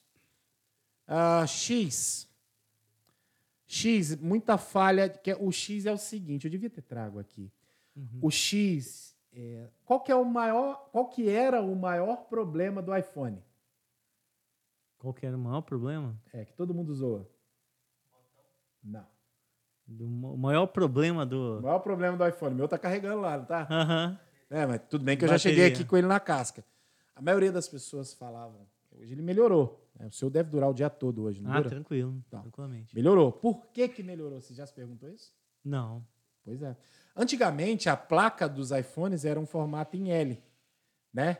E a bateria, e ele é compacto, a bateria ele pegava uma parte e era fininha. Uhum. Isso eu lembro. E aí o que, que acontecia? A autonomia dele muito murcha, né? Hoje em dia, o que, que eles fizeram? Eles uniram a placa, eles separaram o sistema de transmissão e recepção de dados, tanto para Wi-Fi, voz e tal, e a parte lógica na parte de cima, e soldam uma na outra. O que, que eles fizeram? Eles diminuíram a placa desse tamanho aqui para isso daqui. O do 11 Pro é uma plaquinha desse tamanho, juro para vocês. Uhum. Para quê? Para aumentar a, A bateria, bateria. para dar mais autonomia, né? E aí, quando lançaram esse projeto, dava muito problema de interposer, muito problema de solda entre uma e outra. Uhum. A gente está até com, acho que, dois casos lá, no celular que foi tacado no chão por causa de briga de relacionamento, tem muito isso. Que eu abrir a placa, tá tudo quebrado. Vai ter que refazer todos os pads que a gente fala. E isso ah, ah, ah, foi a falha dos iPhones daí para frente, a maioria é isso. De 11 até quando? Até. Até o 14 Pro Max Ah, é, é? mesmo- é o mesmo sistema. E aí tu pega, aí cada um tem sua particularidade, né? O, o, o 11 dá muito problema também de interpose, dá muito problema, deixa eu ver, de Wi-Fi XR dá muito problema de Wi-Fi, Uhum. Né? Aí, aí vai muito, eles melhoraram muito, mas ainda assim dá defeito. O povo causa muito, muita falha. O povo provoca muita falha. Né? Foi o que eu falei, cai na água, cai no chão. Esse celular, ai, O celular é a prova d'água. Mentira, ele não é a prova d'água. Isso ele é importante, hein? Explica isso aí melhor. Vamos lá. Todo aparelho celular, se você falar que ele é a prova d'água, Ah, é mentira. Isso não. Oi? Não, microfone. Assim? Ah, microfone, microfone, microfone. Todo celular, ele não é a prova d'água. Ele é resistente a respingos d'água. Depois, se vocês quiserem dar uma lida aí na, na- na- na- no nível de proteção, tá? Tanto Uhum. que, se você chega com um celular lá que apagou, leva na Apple, você não recebe outro. Ah, é? Por Não. água, não? Não. Aí tem inúmeros processos, não sei o quê, que é promete que é a prova d'água. Até um metro, um metro e meio, não tem negócio assim? Não? Tem, eles dizem. Mas, cara, vai provar. Ai, coloquei um metro e meio. Vai. Uhum. Você vai ter que tomar outro na tampa. ah, vou brigar na justiça. Aí é a opção de cada um, Uhum. né? Mas todo telefone celular, ele não é a prova d'água. Ah, Apple Watch é a prova d'água? Não. Não é. Nem ultra? Da Ultra, eu já não sei. É, não, é porque ele foi feito para mergulho. ele Então, marca a profundidade, inclusive. Ultra, eu não é. sei. Os outros, É. Eu já mergulhei com ele. Não, tudo bem, Não não morreu, é não. diferente. tá vivo. Mas, cara, é, muitos, Uhum. muitos celulares, Apple Watch, que é uma coisa que a gente está apostando agora que ninguém faz. aqui. É isso, eu já tenho um para levar para você lá. Aí, ó, viu? ninguém faz. né? E aí, é, é, concluindo, hoje, é, é, você vai me perguntar, hoje você tem quantas lojas? Nenhuma. Essa é a virada que eu queria te perguntar. E aí, o que, que aconteceu com o mercado de celular? Então, a ideia é do nosso podcast é principalmente hoje, desse todo bate-papo que a gente está falando, conhecemos sobre a vida do Douglas, conhecemos sobre a carreira dele, sobre o início do negócio, do nicho de celular. E, e agora, para aquele que está abrindo. um- um- aí, a grande pergunta que tem nesse podcast hoje para o Douglas é o seguinte: vale a pena hoje, acho que vai ser até o thumbnail do nosso podcast, vale a pena hoje abrir uma loja de celular? Não me responde ainda. Mas porque me diz o que, que mudou de quando você tinha quatro, quatro lojas que chegou sim, uma, sim, sim. quatro lojas e a pergunta agora é quantas lojas você tem? Nenhuma. Aí a pergunta por que nenhuma? Vamos lá. Vários fatores. Primeiro a quantidade que o Cris está devendo pra gente. Já tem a quantidade, Cris? Não.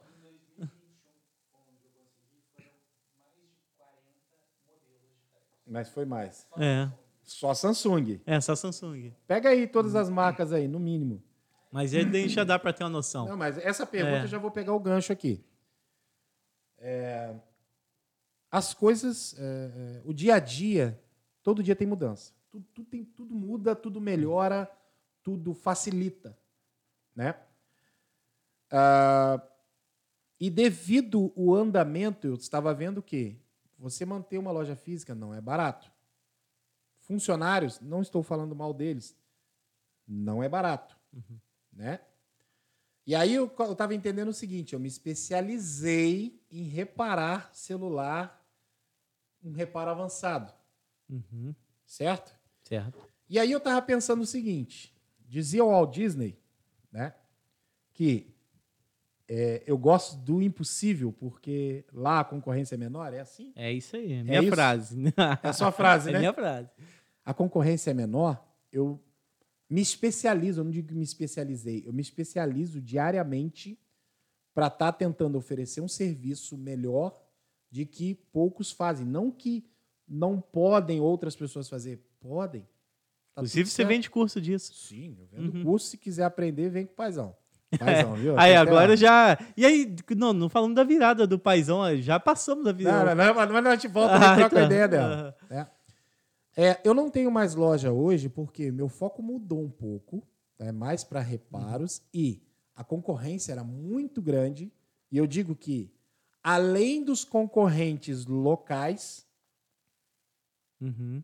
você tem os concorrentes virtuais.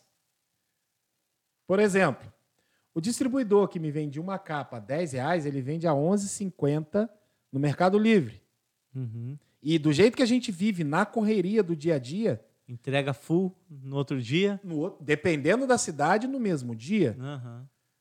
Aí, poxa, beleza, eu vou colocar lá meus custos, tal, pagando uma capa de 10 reais, eu ia vender por 18. Estou dando um Sim. exemplo. O cara te entrega a 11,50, lógico, se for começando a, a ter lá os benefícios dele lá, vai ficando mais barato o frete. te entrega no outro dia na sua casa. Você não vai precisar estacionar carro, você não vai precisar é, é, sair de casa, correr risco, perder seu tempo. O cara te entrega lá. Aham. E muitas das vezes, se você for numa loja, a variedade da internet é muito grande. Ah, porque você vai me perguntar, pô, mas por que que você não migrou para a internet? Pô, eu compro do distribuidor. O distribuidor tragas de containers, né?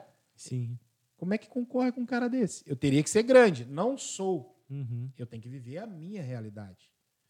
Aí você vai me perguntar de novo: vale a pena?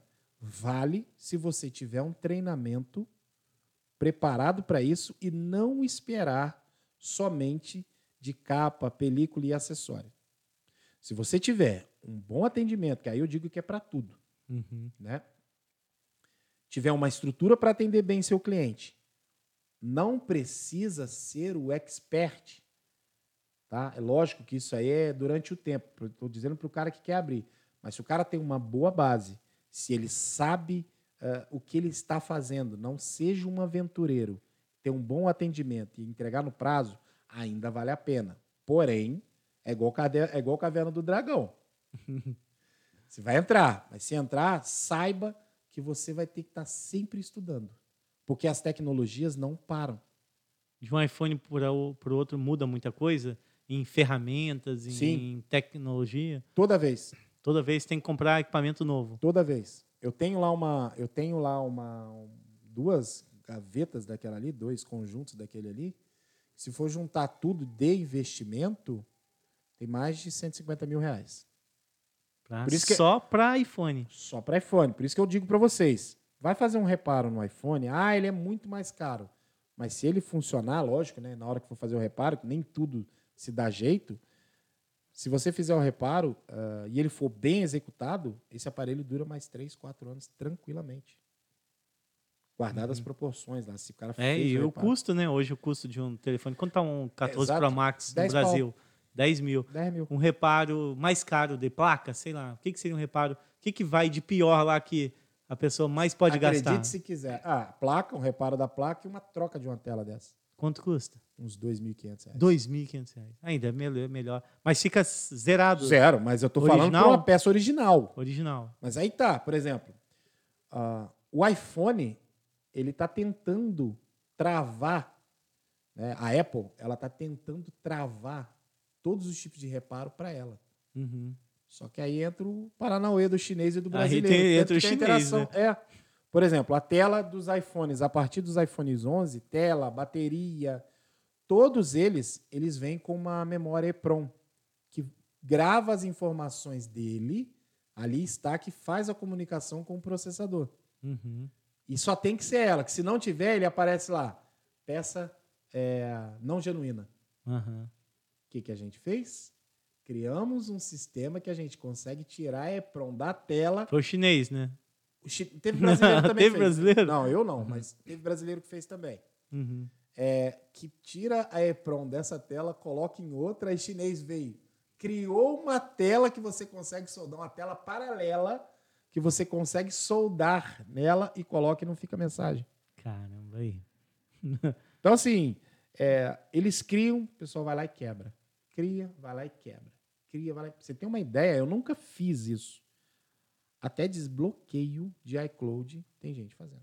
Aí é crime também, né? É crime. não- Aí é não crime. Dá, não dá. Isso aí fomenta roubo, fomenta é, latrocínio, e aí Esse- já é complicado. Esse é uma, é uma Uhum. dica também que eu deixo para quem quer começar. Comece corretamente. É isso aí. Já teve gente aqui na nossa cidade que foi preso.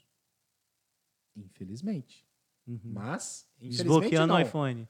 Felizmente, na verdade, porque aí é Felizmente, bandido resolve, mesmo. né? É, Exatamente. aí é bandido mesmo. Mas, mas as pessoas não têm a noção do que está fazendo. Acha que está ajudando. Não. Uhum. Está prejudicando. E eu digo, tanto para Android, Android é até mais fácil. Que tipo, as pessoas compram o celular, não faz cadastro de nada, só para usar e Uhum. tal. Aí vai lá, reseta o celular, vem com a conta Google, né? Vem com a conta Google. Ah, desbloqueia para mim. Uhum, é. Né? Oi? Uhum. Ok, obrigado. É, então, é, a dica que eu dou é: se você tiver uma boa estrutura, uma pessoa que te suporta, que você não vai conseguir fazer tudo, Não adianta. Tem que ter alguém para te suportar. Se você tiver vontade de estudar e fazer qualidade, vai ajudar. Gestão, bons fornecedores, isso vai contar demais. Tem que ter bons fornecedores. Hoje os fornecedores são nacionais ou tudo tem que ir em São Paulo? Hoje você consegue comprar na internet também? Hoje, hoje uma vez que, que facilitou a vida para o Mercado Livre, facilitou a vida para outras também. Você utiliza uhum. das mesmas, praticamente das mesmas transportadoras. Uhum. Se, por exemplo, você precisa de uma peça, pô, quebrou seu 14 Pro Max hoje. Eu não quero levar na época, eles vão me empurrar aí 7 mil, 5 mil reais uma tela. Uhum. Eu vou cobrar 50% e vai ficar sem a mensagem. É um WhatsApp. Tem a tela aí? Tenho. Não, a tela é recondicionada, porque tem gente que compra o aparelho, desmonta, troca o vidro e vem como original. A tela vem original. Ele só troca uhum. a lente da frente. Uhum. Né? Tem, inclusive ontem, né? Tem até no meu Instagram um procedimento que eu fiz, acho que foi de um XS Max. Eu vi. Que uhum. se troca, troca só a lente. E, e, e, os componentes ali estão todos ali. Eles funcionam. Uhum. E, e, é original. Você não percebe. É o do aparelho mesmo, né? É na verdade, aparelho. a tela Você só trocou aparelho. a lente, o que uhum. trincou ali. É, quantos celulares trincados tem por aí que as pessoas continuam usando? Uhum. Né? Dá para trocar só o vidro. E todos os aparelhos dá para fazer. Eu acho que hoje, se for colocar na ponta do lápis, eu acho que o vidro é ainda mais lucrativo que as placas. E é difícil trocar o vidro? É, é trabalhoso? É, é, bem trabalhoso. Uhum. É bem trabalhoso. Mas nada que a pessoa não consiga. Tudo, sucesso é treinável. Uhum. Então, o sucesso é treinável. Se você tem bagagem para aguentar ali a pressão e estudar, se dedicar, todo dia você faz. É, e hoje, então, não é como na, na nossa época de Motorola G2, né? Que trocava o frontal ali, soltava o cabo flat. Hoje não. Então, se a pessoa quer se aventurar no ramo de celular, ela precisa se especializar. Então, precisa. Então, agora perguntando, vale a pena montar uma loja hoje? Vale, desde que você tenha organização e você tenha também uh, estar preparado. Porque em mundo de aventureiros tem um monte por aí, em todas uhum. as funções, em todas as, as, profissões. Tem aventureiro e tem a pessoa que leva a sério. Ainda dá, mas a pessoa tem que estar preparada para suportar aquilo ali. Suportar a primeira ventania, né? Uhum. Porque vai todo mundo querer te derrubar, os concorrentes vão querer te derrubar. Não, não se apegue ao preço. Se apegue ao valor e saiba negociar. Saiba seu preço, né? Saiba, saiba qual a peça que você usa. Exato. Saiba que tipo de serviço que você estudou. Sim. Sabe precificar o seu produto. Sim. E, e, e, assim, né? em termos de acessórios, ah, é bom ter alguma coisa para o cara iniciar? Sim e não. Tome cuidado. Se eu fosse montar outra loja hoje, né? Uhum.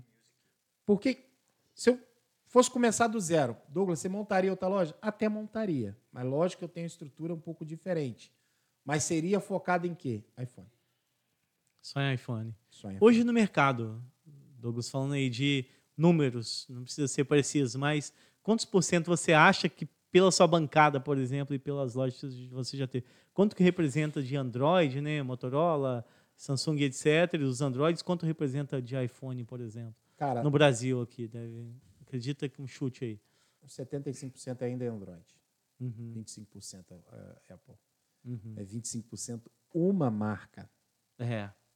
E eu digo uhum. assim, há males que vêm para o bem. É... Ainda existe tá, uma demanda muito forte por iPhones recondicionados, que o pessoal chama de vitrine. Já vi você metendo pau neles eu lá. Eu meto na... pau mesmo. Eu meto pau, porque você tem que saber o que, que você compra. Uma vez que eu chego para você e falo assim, Rafael, ah, eu estou aqui na minha empresa, eu preciso de 50 celulares. Já para você falar assim, olha, Rafael, esses aparelhos aqui são recondicionados, te dou garantia de seis meses. E se tiver alguma coisa, a gente vai te dar o suporte, vai trocar, ok. Uhum. Beleza, você está ciente disso. Recondicionados. Ah, é, o Rafael, agora eu tenho aqui o celular vitrine. Ó, oh, uhum. só ficou ali e tá aqui para venda. Aí tu abre o aparelho, velho. Eu juro para você, tem vezes que eu fico com medo. A bateria, coisa que você nunca viu na sua vida. E bateria, dependendo do mau uso, ela pega fogo. É, tá aí o Marcelo, vai vir no podcast aqui, que é ele fala sobre incêndio em baterias de lítio. Aí, Marcelo, Pois é. já poder é. fazer um, fi, um feat aqui com o Douglas de É. incêndio em baterias de lítio. Aí tu vai ver a carcaça, a carcaça é produzida pelo lixo da China. E eu digo para vocês, a China, ela tem a parte é igual o Brasil, tem a parte ruim e tem a parte boa. Tem as empresas que na China é o lixo da China, mas tem empresas muito boas também. E isso eu consigo já diferenciar. Como é no coisa Paraguai mesmo, né? O pessoal acha que só tem coisas falsificadas no Paraguai. Não, ué. Quantas vezes a gente foi no Paraguai e Lojas você sabe oficiais lá. exatamente E muito recondicionado que o pessoal compra como novo também. né? Exato. Né? Então, assim, tem que tomar muito cuidado e saber separar o que, que é vitrine mesmo de verdade, que eu acho que não existe essa demanda toda. Uhum. Porra, haja vitrine para vender esse tanto de aparelho aí. E recondicionado. Se a pessoa for chegar para você e falar assim, ó, tem esse aparelho recondicionado. Procura saber, dos Estados Unidos eles costumam ser um pouco melhor. Né? Geralmente é recondicionado Aham. mesmo. O cara foi lá, colocou uma bateria, mas colocou uma bateria que seja uma bateria paralela, mas Primeira de boa linha, né? qualidade. Vamos dizer é, é. Aí o pessoal vai e põe aquela mais barata. A mais sem vergonha, que mal carrega um aparelho. Uhum. E aí, depois de um tempo, tu põe o carregador, a bateria começa a inchar, a carcaça, a estrutura dela é uma porcaria. Enfim, tem uma série de fatores aí que pesa. Então a, res- a resposta é se, há- se vale a pena ou não é depende. Depende o quanto você. Depende do, que, depende do tempo, da, da, da sua vontade empreender. Porque ficar trabalhando para tampar buraco, eu acredito que não, não seja o, o, o fomento, né? Porque muitas das vezes as pessoas trabalham na emergência. Porra, eu tenho que fazer aquela grana. Não.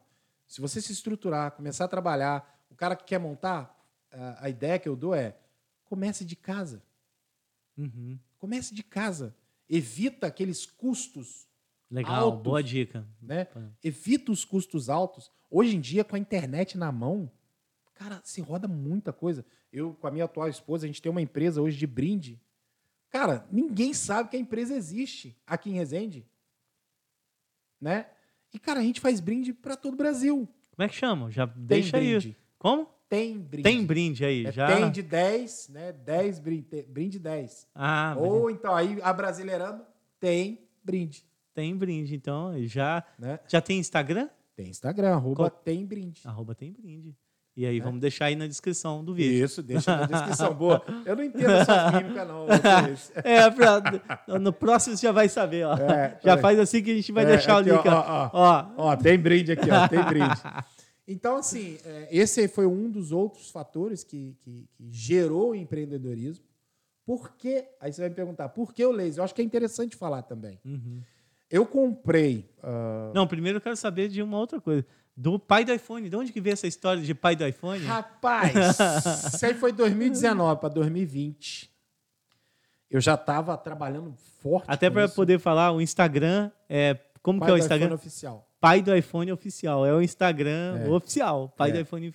Tem quantos seguidores lá? Ah, está com 16. Aí, a galera- 16 mil. é. 16 E mil. A maioria é técnico, né? Uhum. Porque quando eu comecei Tá a trabalhar com gente curso procura? e tal, porque tinha o Instagram da loja e tinha o Instagram do pai do iPhone. Uhum. Só que agora, como eu fechei a loja e as pessoas procuram muito pelo pai do iPhone, agora está entrando mais usuários. Tanto que lá nos meus stories, nas minhas coisas, eu tenho que começar a falar com um pouco mais de dedo. Para quê? Explicar para o cara que nunca viu um celular aberto para ele entender. Por isso que eu falo, eu meto o pau mesmo no vitrine, eu falo que é, que, é, que é algo que as pessoas talvez estejam te enganando. Se ele falar recondicionado, dá até para negociar, mas falar que é vitrine não existe. Pai do iPhone. Ah, 2019 eu já estava começando a dar aula, né? A pandemia foi 20 ou 19? Não foi 20. Foi 20. Ah, uma coisa Não, que eu queria- 21, né? 21. É, não, março, março. março. 16 de março.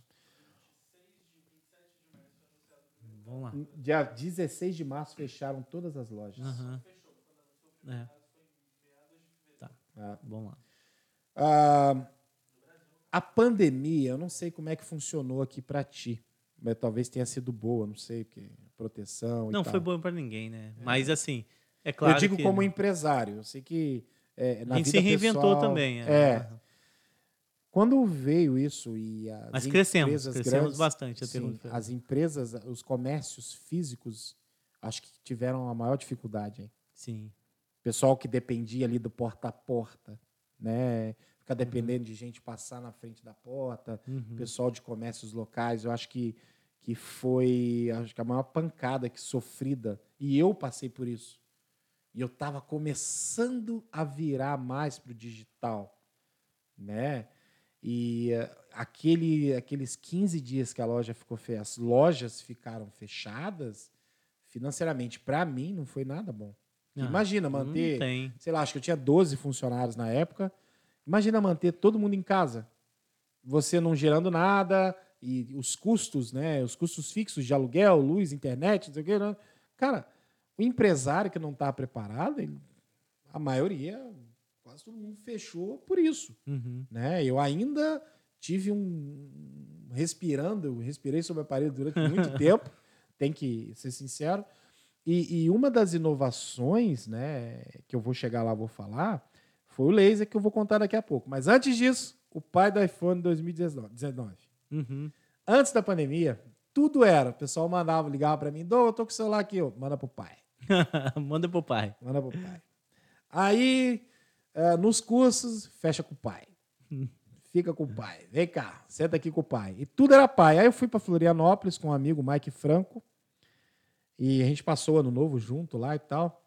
Ele, pai, pai, pai, pai, pai. Porra, teu pai do iPhone, cara. Eu, porra, tá bom, sou pai do iPhone agora. Aonde isso? Em Florianópolis Aham. né? É o pai do iPhone, cara. Aí, pai, o paizão, paizão, paizão. Tanto que hoje a comunidade nossa de técnicos, né? Que tem gente no Brasil inteiro, fora Portugal, Angola, Estados Unidos. Tem aluno meu nos Estados Unidos trabalhando hoje, Uhum. né? É, tudo é paizão. Ô, paizão. Pô, paizão, me ajuda aqui, paizão. Tudo é paizão, né? Eu já vi pessoal falando, não, leva lá no pai do iPhone. É, é.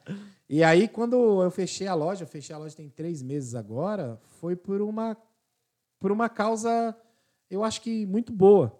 Não foi porque ah, fechou as portas e faliu. Não, não é isso. Eu vi toda essa situação, a concorrência desleal, gente ganhando, pô, pagando para trabalhar. Ponto físico, para mim, já não era mais tão vantajoso, porque 2021 é, um dos procedimentos ah, ah, ah, de troca de tampa traseira de iPhone, a partir dos iPhone 8, a tampa é de vidro. Uhum. E, cara, caiu no chão, pode quebrar. E até hoje, até o 14 Pro Max, é tampa de vidro. E para tirar essa tampa, se você for tirar com aquecedor, meu amigo, você fica o dia inteiro lá. Uhum. O que, que a chinesada fez? A chinesada tinha uma máquina laser que ela, ela passa na tinta, ela fragiliza a cola. E aí Uhum. você esquenta ela, você consegue tirar facilmente. Fui lá, me apertei e tal, que não era um, não é um investimento barato. Tinha, pô, ainda paga a pandemia ainda. né? Aí Uhum. você fica meio assim, né? Fiz investimento, a minha atual esposa. Ela falou, cara, você é maluco, velho. Vai comprar e você vai gastar uma prata, esse negócio dá errado. Aí vai ficar, falar, ah, eu vendo essa merda. né? Enfim, comprei a máquina esperando vir tampas traseiras. Cara, no primeiro mês veio uma, velho. Uma quebra a tela, mas não quebra o- a tampa traseira. Falei, Você Deus torcendo para quebrar a tampa traseira. Rapaz, eu fiz esse investimento sem poder, cara. Ferrou. Aí eu pensei comigo, falei, não, peraí, tem, não é possível que essa máquina só faça isso. Fui lá, maluco que sou, fiz um curso de Corel Draw. Ai. Falei, cara, aprendi a fazer o curso. Aí comecei a fazer uns desenhinhos, umas bobeirinhas e tal. Comecei a gravar em chapa e tal. Olhei e falei, opa, Nessa mesma máquina. essa mesma máquina. Uhum. Tem uma oportunidade aqui. E tampa traseira, nada, não vinha. Ah, vinha uma a cada duas semanas. Falei, cara, não vai dar certo isso aqui. Aí entra no Mercado Livre, Uhum. chaveiro abridor, sabe? Sim. Ah, acho que eu tenho aqui. Uhum. Chaveiro abridor. Fui lá, olhei no Mercado Livre, vi o custo. Falei, opa, deixa eu fazer uns testes.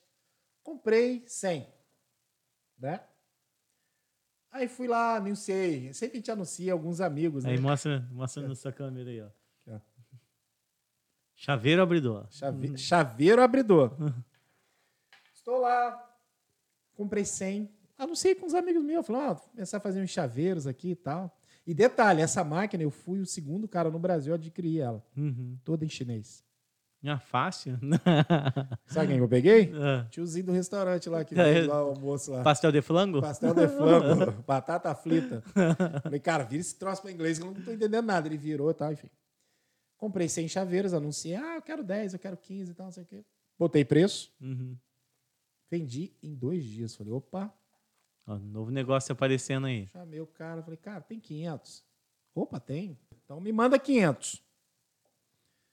Vendi em dois dias. Aí eu olhei e falei, cara, achei, achei um nicho para isso. Isso era numa sexta-feira. Uhum. Eu peguei essa máquina e levei a máquina para casa. Eu não sei, era um feriado, alguma coisa. E aí, né, como bom maluco, né, e que a gente vai aprendendo tudo, eu também faço gestão de tráfego da minha empresa. Uhum. E antes eu fazia, botava 5, 10 reais ali, para quê? Para girar os reparos. Só que me dava resultado? Sim, só que o investimento era baixo. Aham. Só que eu fico no risco. Que tipo, você fala para mim, ah, eu quero trocar a, a, a tampa do meu celular. Eu não consigo ficar brigando muito de preço, que eu chego já jogo um preço mais baixo. E aí tem muita gente que faz. Então eu pensei comigo, falei, cara, eu vou colocar aqui no Rio de Janeiro, porque eu sei que tem poucas pessoas que fazem esse serviço, e eu vou colocar tráfego com 500 chaveiros ali. Minto, já tinha pedido mil. Aham. Chegaram os mil, botei o tráfego para rodar no Rio de Janeiro. Eu vendi, tipo, em 50 minutos eu vendi os mil. Falei, achei. Caramba. Falei, é aqui. É aqui. Desce 5 mil chaveiros. Aí começou. Eu falei, cara, eu preciso de alguém, porque eu não dou conta. É arte, é negociar. Se se olhar aqui agora, até hoje eu utilizo dessa estrutura, né?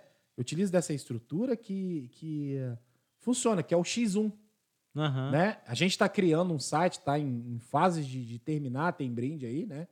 Mas, cara, o X1 é o melhor. O que, que você diz de X1? X1 sou eu e você negociando. Não tem robô, não tem site, não tem nada. Você vai mandar uma mensagem que está interessado no chaveiro, eu vou te dar o valor, vou pedir para você me mandar o seu frete para calcular, fazer algo humanizado, Uhum. né? E aí eu trouxe um sobrinho meu, que inclusive ele está me abandonando agora, que ele está indo embora para a Alemanha, né? Ah, é? Casou e está indo embora para a Alemanha, é.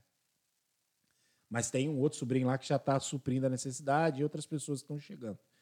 É, E aí eu trouxe ele e coloquei ele na linha de frente para atender. Não deu um mês, eu já precisei de outro para produzir, precisei de alguém para dominar ali um pouco do tráfego. E aí a gente começou a fazer algo remoto, né? As pessoas, digamos que seja híbrido no caso que falam hoje, né? Aham. que fica um tempo em casa e vem de vez em quando, né?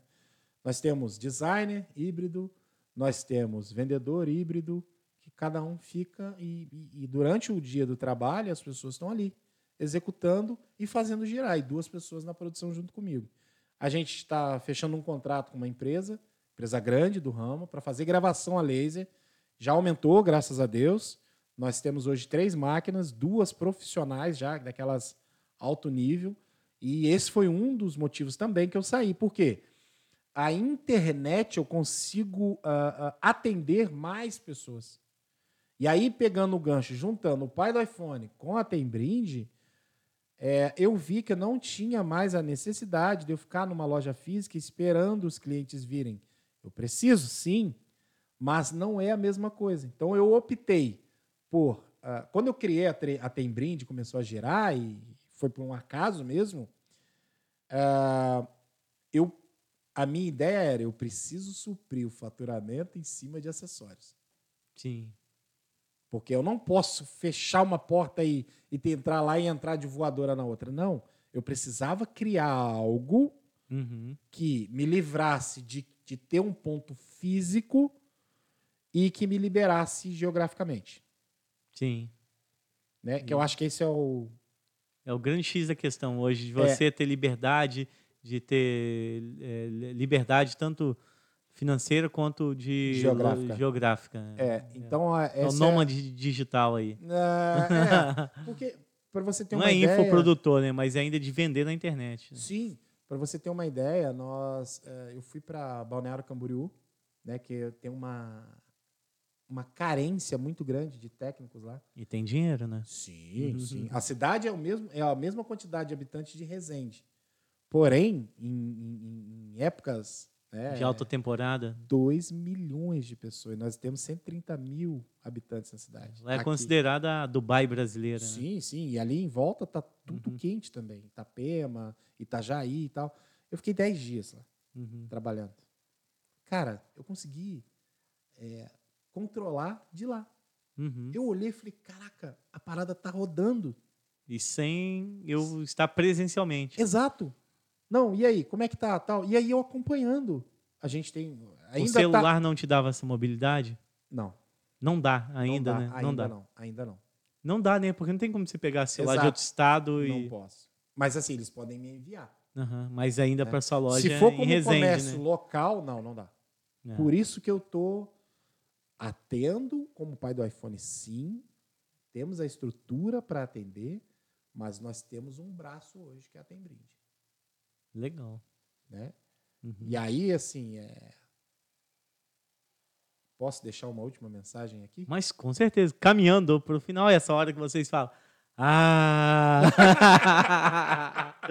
e aí, mas e aí, vamos, vamos lá. Além de vou, a sua, vamos deixando essa mensagem, depois eu tenho umas perguntas para te fazer para a gente encerrar também. O que eu digo para vocês é o seguinte: nunca deixe de sonhar, mas vai sonhar, sonha grande. Sonhar pequeno vai dar a mesma trabalheira, né?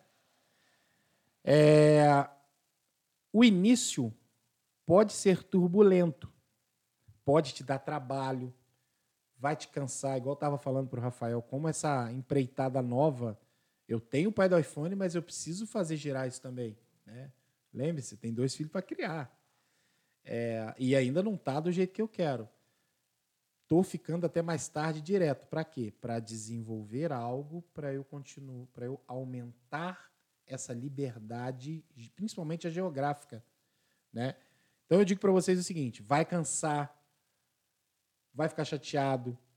Muitas das vezes as coisas não vão dar certo de primeira, mas eu digo que uma vez que você tem a convicção e sabe do que você quer, desistir não é opção. Estou aqui. Um cara que saiu de faxineiro, né? vendedor de coxinha na rua, que foi despejado, morou em associação de moradores, foi chamado de tudo que você imaginar, não teve apoio de, infelizmente, é, infelizmente, algumas pessoas da família não apoiou em alguns casos, mas eu tinha convicção. E minha mãe estava ali. Minha mãe não está aqui comigo hoje fisicamente, mas ela sempre esteve ali. Se der ruim, pelo menos o arroz e feijão você vai ter aqui junto comigo. Vai. Não desista. Tá? Eu sou prova viva disso. Estou com 41 anos. É, eu só tenho a agradecer a Deus por me dar essa, essa dádiva de eu não ter medo de fazer as coisas. Tá? E, e nunca deixe de sonhar, é a última coisa. Uma coisa que você não sabe. Isso você vai saber agora. Você deve ter ouvido falar. Quando eu tinha sete, oito anos, a minha mãe me perguntava qual é o seu sonho. Como a gente mora perto da Dutra, e a minha casa era muito perto da Dutra, e tem um pedágio na, na nossa cidade, na nossa frente ali, né? Na- onde mora a mãe, sua mãe, seu pai mora lá ainda. Tem um pedágio, e os ônibus, os caminhões, eles vêm parando, você fica vendo. E tinha um campinho ali, sempre passava um ônibus da, da- do Expresso Brasileiro. E minha mãe me perguntava: o que, que você quer ser da sua vida? Eu falava: ah, mamãe, eu quero ser motorista da Expresso Brasileiro. Motorista o quê, rapaz? Você vai ser engenheiro, vai ser isso, vai ser aquilo. Anos se passaram, tá? Eu ficava, sempre fiquei com aquilo na minha cabeça. E eu falo para você que Deus escreve certo por linhas tortas. Eu não sei se você lembra, pode puxar no seu tablet aí, se você puder. Escreve, escreve seleção Volksbus aí. Uhum. E quando eu trabalhei na Volks, eu trabalhei na área de veículos especiais, né? Ôni- é, aquele ônibus caminho da escola, caminhão do exército, caminhão de lixeiro, isso aí tudo ele tem uma, algumas particularidades. Nesse caso que você é, é, é, sai da produção, né? sai do padrão, e aí você tem que criar procedimentos. E aí a Volkswagen, ah, na Copa de 2014, Isso, Copa de 2014, acho que foi isso mesmo, ou 2010. Quando foi a Copa da África? Não faço nem ideia. 2010? 2010, né? Então, foi 2010, a Copa da África. É, eu era responsável pelo a certificação de alguns veículos, protótipos, que ia para os clientes. E aí lançaram o projeto da seleção Volksbus. Foi ônibus para o Flamengo, para o Vasco, Inter. Resende, inclusive. Resende, mas o Resende, Resende não foi comodato, né? Uhum. O de Resende eles acabaram doando. Uhum.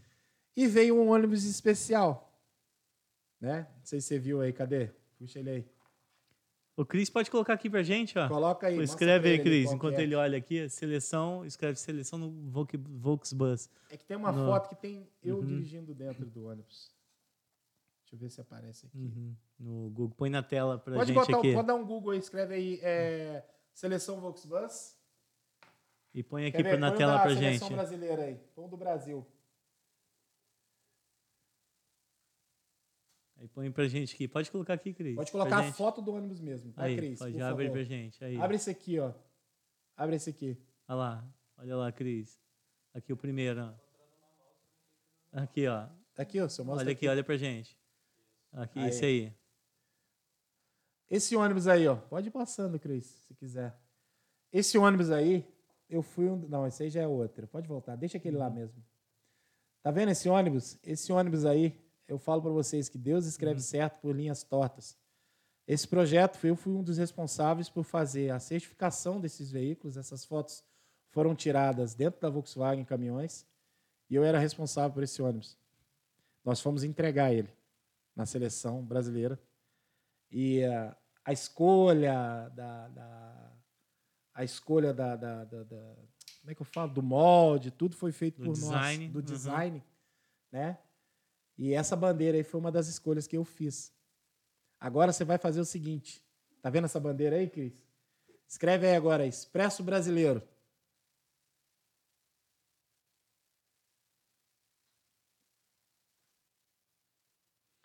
Cadê? Cadê? Desce, por favor. Tem um que tem a bandeira. Desce.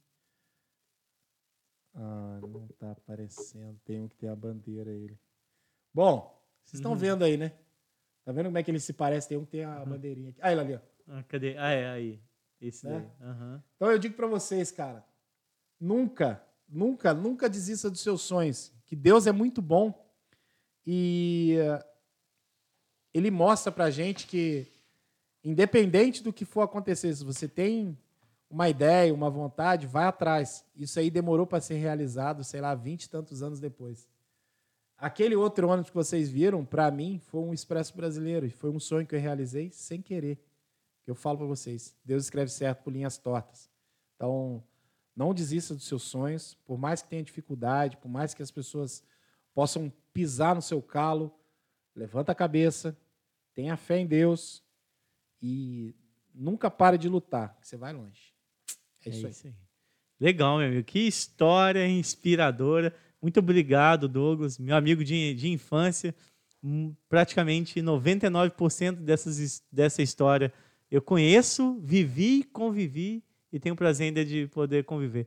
E uma das maiores coisas que, que eu acho que eu trago de legado da minha vida é os amigos que, que, que a gente constituiu durante a nossa vida, né? Então, grandes deles, quase todos é, empresários, empreendem de todas as escalas, alguns funcionários públicos, mas mais importante, todos deram gente, né? Todos deram gente. É, é, ninguém, é, ninguém deu é. trabalho, né? Ninguém deu trabalho. A gente estava certo desde o início. Exatamente. Por mais que a gente desse as nossas cabeçadas isso, e tal. Uma outra dica é construa amizades verdadeiras. Né? E isso é muito importante. E a gente vê a história do Douglas, é muito parecida com a minha, é muito parecida com de outros vários amigos. Vou convidar nossos amigos aqui, principalmente aqueles que empreendem de alguma maneira, para poder fazer esse papo empreendedor aqui com a gente. Mas muito obrigado, sua história é inspiradora. É, é, eu tenho certeza que quem vai estar assistindo aqui, a ideia era falar um pouquinho de, de vida, falar um pouquinho de superação, falar sobre negócios específicos, mas principalmente falar sobre resiliência, que eu acho que o, o que o empreendedor precisa saber é quanto ele aguenta apanhar, né? Então não é quanto você é, é, caiu, é quantas vezes você, Você levantou. levantou. Isso que importa. Essa é a famosa aí a palavra resiliência. Mas antes de terminar, algo que você não esperava e como você não viu nenhum episódio ainda, eu tenho aqui 75 perguntas. 70... não, fique tranquila que até amanhã de manhã a gente vai terminar. Mas não farei 75 perguntas. Eu vou, você vai escolher cinco perguntas aqui e são perguntas capciosas e você vai escolher um número aqui. Eu vou ler essa pergunta e vai ser que sim, assim, de bate pronta do coração, você vai ter que responder essas perguntas. Então, de 1 a 75, Sete. 7. Vamos lá. Pergunta 7. Impressionante. Alguém tem algum karma com o número 7? Os três Sete é o últimos episódios aqui deve ser o número da sorte de várias pessoas. Você Porque- tá aí, mano. Porque Tudo é aí. não é possível, não. Várias pessoas, já os três últimos episódios, escolheram o número 7. De 75, escolheram o 7. Número Mas sete vamos é o lá. número da sorte. É, seu número da sorte. Vamos ver se deu sorte na pergunta aqui. Qual tendência atual que para você não faz sentido nenhum? Qual tendência atual que para você não faz sentido nenhum? É. Pô, dá pra ser outro não? Não, não. Sei lá, modinha, alguma coisa. De... Ai, cara, essas dancinhas de TikTok, eu acho que... E a mesma resposta que daí a, a Yalabá falou a mesma Cara, coisa. eu acho que... Não vou te ver dançando para vender? Não, e aí Não também vou não te precisa ver. dançar, pô. Não vou ver uma dancinha no TikTok não, você não, poder. eu acho que Pai não. do iPhone? As modinhas de... Não, não dá, cara. Dancinha no TikTok. Foge totalmente. E olha que eu sou um cara bagunceiro, você sabe disso. Uhum. Mas, cara, dancinha de TikTok, eu acho que... Não rola. É, Não rola. é, Nada contra os Nutella, tá? Se tiver alguém assistindo, mas, cara, dancinha de TikTok não dá. Não rola. Então vamos lá. Próxima pergunta. 18. 18, vamos ver. Esse é o número da sorte. Qual. Olha que pergunta tem tudo a ver com o contexto do nosso bate-papo. Olha só. Qual foi a melhor época da sua vida? Qual foi a melhor época da sua vida? Nascimento dos meus filhos. Nascimento dos seus filhos. Quais anos? Que anos foi? 2013 e 2017. 2013 e 17. Eu acho que não teve. é, a gente vive todos os dias, mas. É, por mais que- Marcante mesmo. o- o é, Marcante. meus filhos, eu acho que. Bacana. Já Porque- tá no... O que, que aconteceu? Por que, que eu digo isso, cara? Em 2000 e, 2012, minha mãe morreu. Uhum, E só tinha ela. Né? Eu tenho meus irmãos, sim, beleza. uhum. Mas quando a minha mãe morreu, ficou aquela coisa assim, aquele vazio. Eu ficava assim: caraca, o que, que eu tô fazendo nesse mundo, velho? Eu não, eu não tinha objetivo, assim, sabe? Uhum. Aí o Miguel nasceu em agosto de 13, a Alice nasceu em 27 de, de julho de 17. Isso me motivou a, a, a não parar. Uhum. Eu digo assim, se não fosse os dois hoje, isso não é, não é depressão, não, pelo amor de Deus. É Porque eu já vivi tanto, eu já fiz tanta coisa na minha vida, tanta coisa maneira, que tudo que eu quis fazer, eu vou lá e dou um jeito e consigo. Se não fosse os dois, fala assim, porra, se amanhã acontecer, pô, você vai morrer amanhã. Agradeço a Deus, porque, cara, eu já vivi muito Mas não vai ser isso, e você tem que responder mais três Ah, então perguntas desculpa, então. e não vai morrer hoje nem amanhã. Não, Vamos lá. Número. 39. Capricha, vamos lá. 39. 39 é. Olha aí, vem de encontro com a sua com a segunda pergunta. Qual a maior aventura que você já fez na vida? Cara, qual, você, olha só, parece até que você sabia qual era a próxima, falou que já podia morrer, que já fez tudo, mas dessas, Caraca. de tudo que você já fez, qual foi a maior aventura da sua vida? Pô, tem tanta coisa maneira. Não, mas é uma só. Algo assim que você chegar e falar assim. É uma aventura, muito- a maior aventura da sua vida. Eu acho que foi a caminhada, cara. A Porque caminhada para Volkswagen? Eu acho que foi. Os Sabe por quê? 32 quilômetros. Porque você não espera o que vem do outro lado. E se não fosse essa caminhada, nada disso aqui, de repente esse papo nem estaria existindo. Exatamente. Eu acho que Uhum. foi essa virada de chave. Porque se fosse outro, talvez não iria. Não estou dizendo que ah, o cara é Uhum. o tal. Não, não é. Eu digo para você que quando você coloca um negócio na mente, se não fosse aquilo, talvez eu não estaria aqui. Eu acho que foi a caminhada. Foi algo assim que mudou. A maior aventura dessa caminhada foi uma caminhada de 32 km. Porque você não sabia o que, que tinha do outro Sim. lado. Agora sabemos. Sim. Tá vendo aí? Eu acho que foi. acredito que tenha sido, sim, a maior aventura hoje, talvez. Porque Bacana. Tá valendo. mudou minha vida. Tem, mudou e faz parte todo do contexto desse bate-papo. sim, sim, sim. Próxima pergunta. 63. Eita, aí foi longe, velho. Vamos lá. 63. O que mais incomoda você no mundo de hoje? Cara, corpo mole. Corpo mole? Putz. É mesmo? Corpo mole? Deitão, como nosso amigo fala. Não, ele, ainda- ele era chato, mas ele fazia. Eu vejo hoje a- a- o mimimi. Vamos Uhum. mudar um pouco. O mimimi. De, assim, não estou dizendo que as pessoas têm que ser da nossa época, não. Cada um Uhum. tem a sua época, cada um vive. Mas, cara, as pessoas se vitimizam demais. Uhum. Porra, o bicho pegando. Ai. Ah, caramba. Beleza, aceita. Próxima pergunta. 70. Eita, foi lá no 70. Vamos.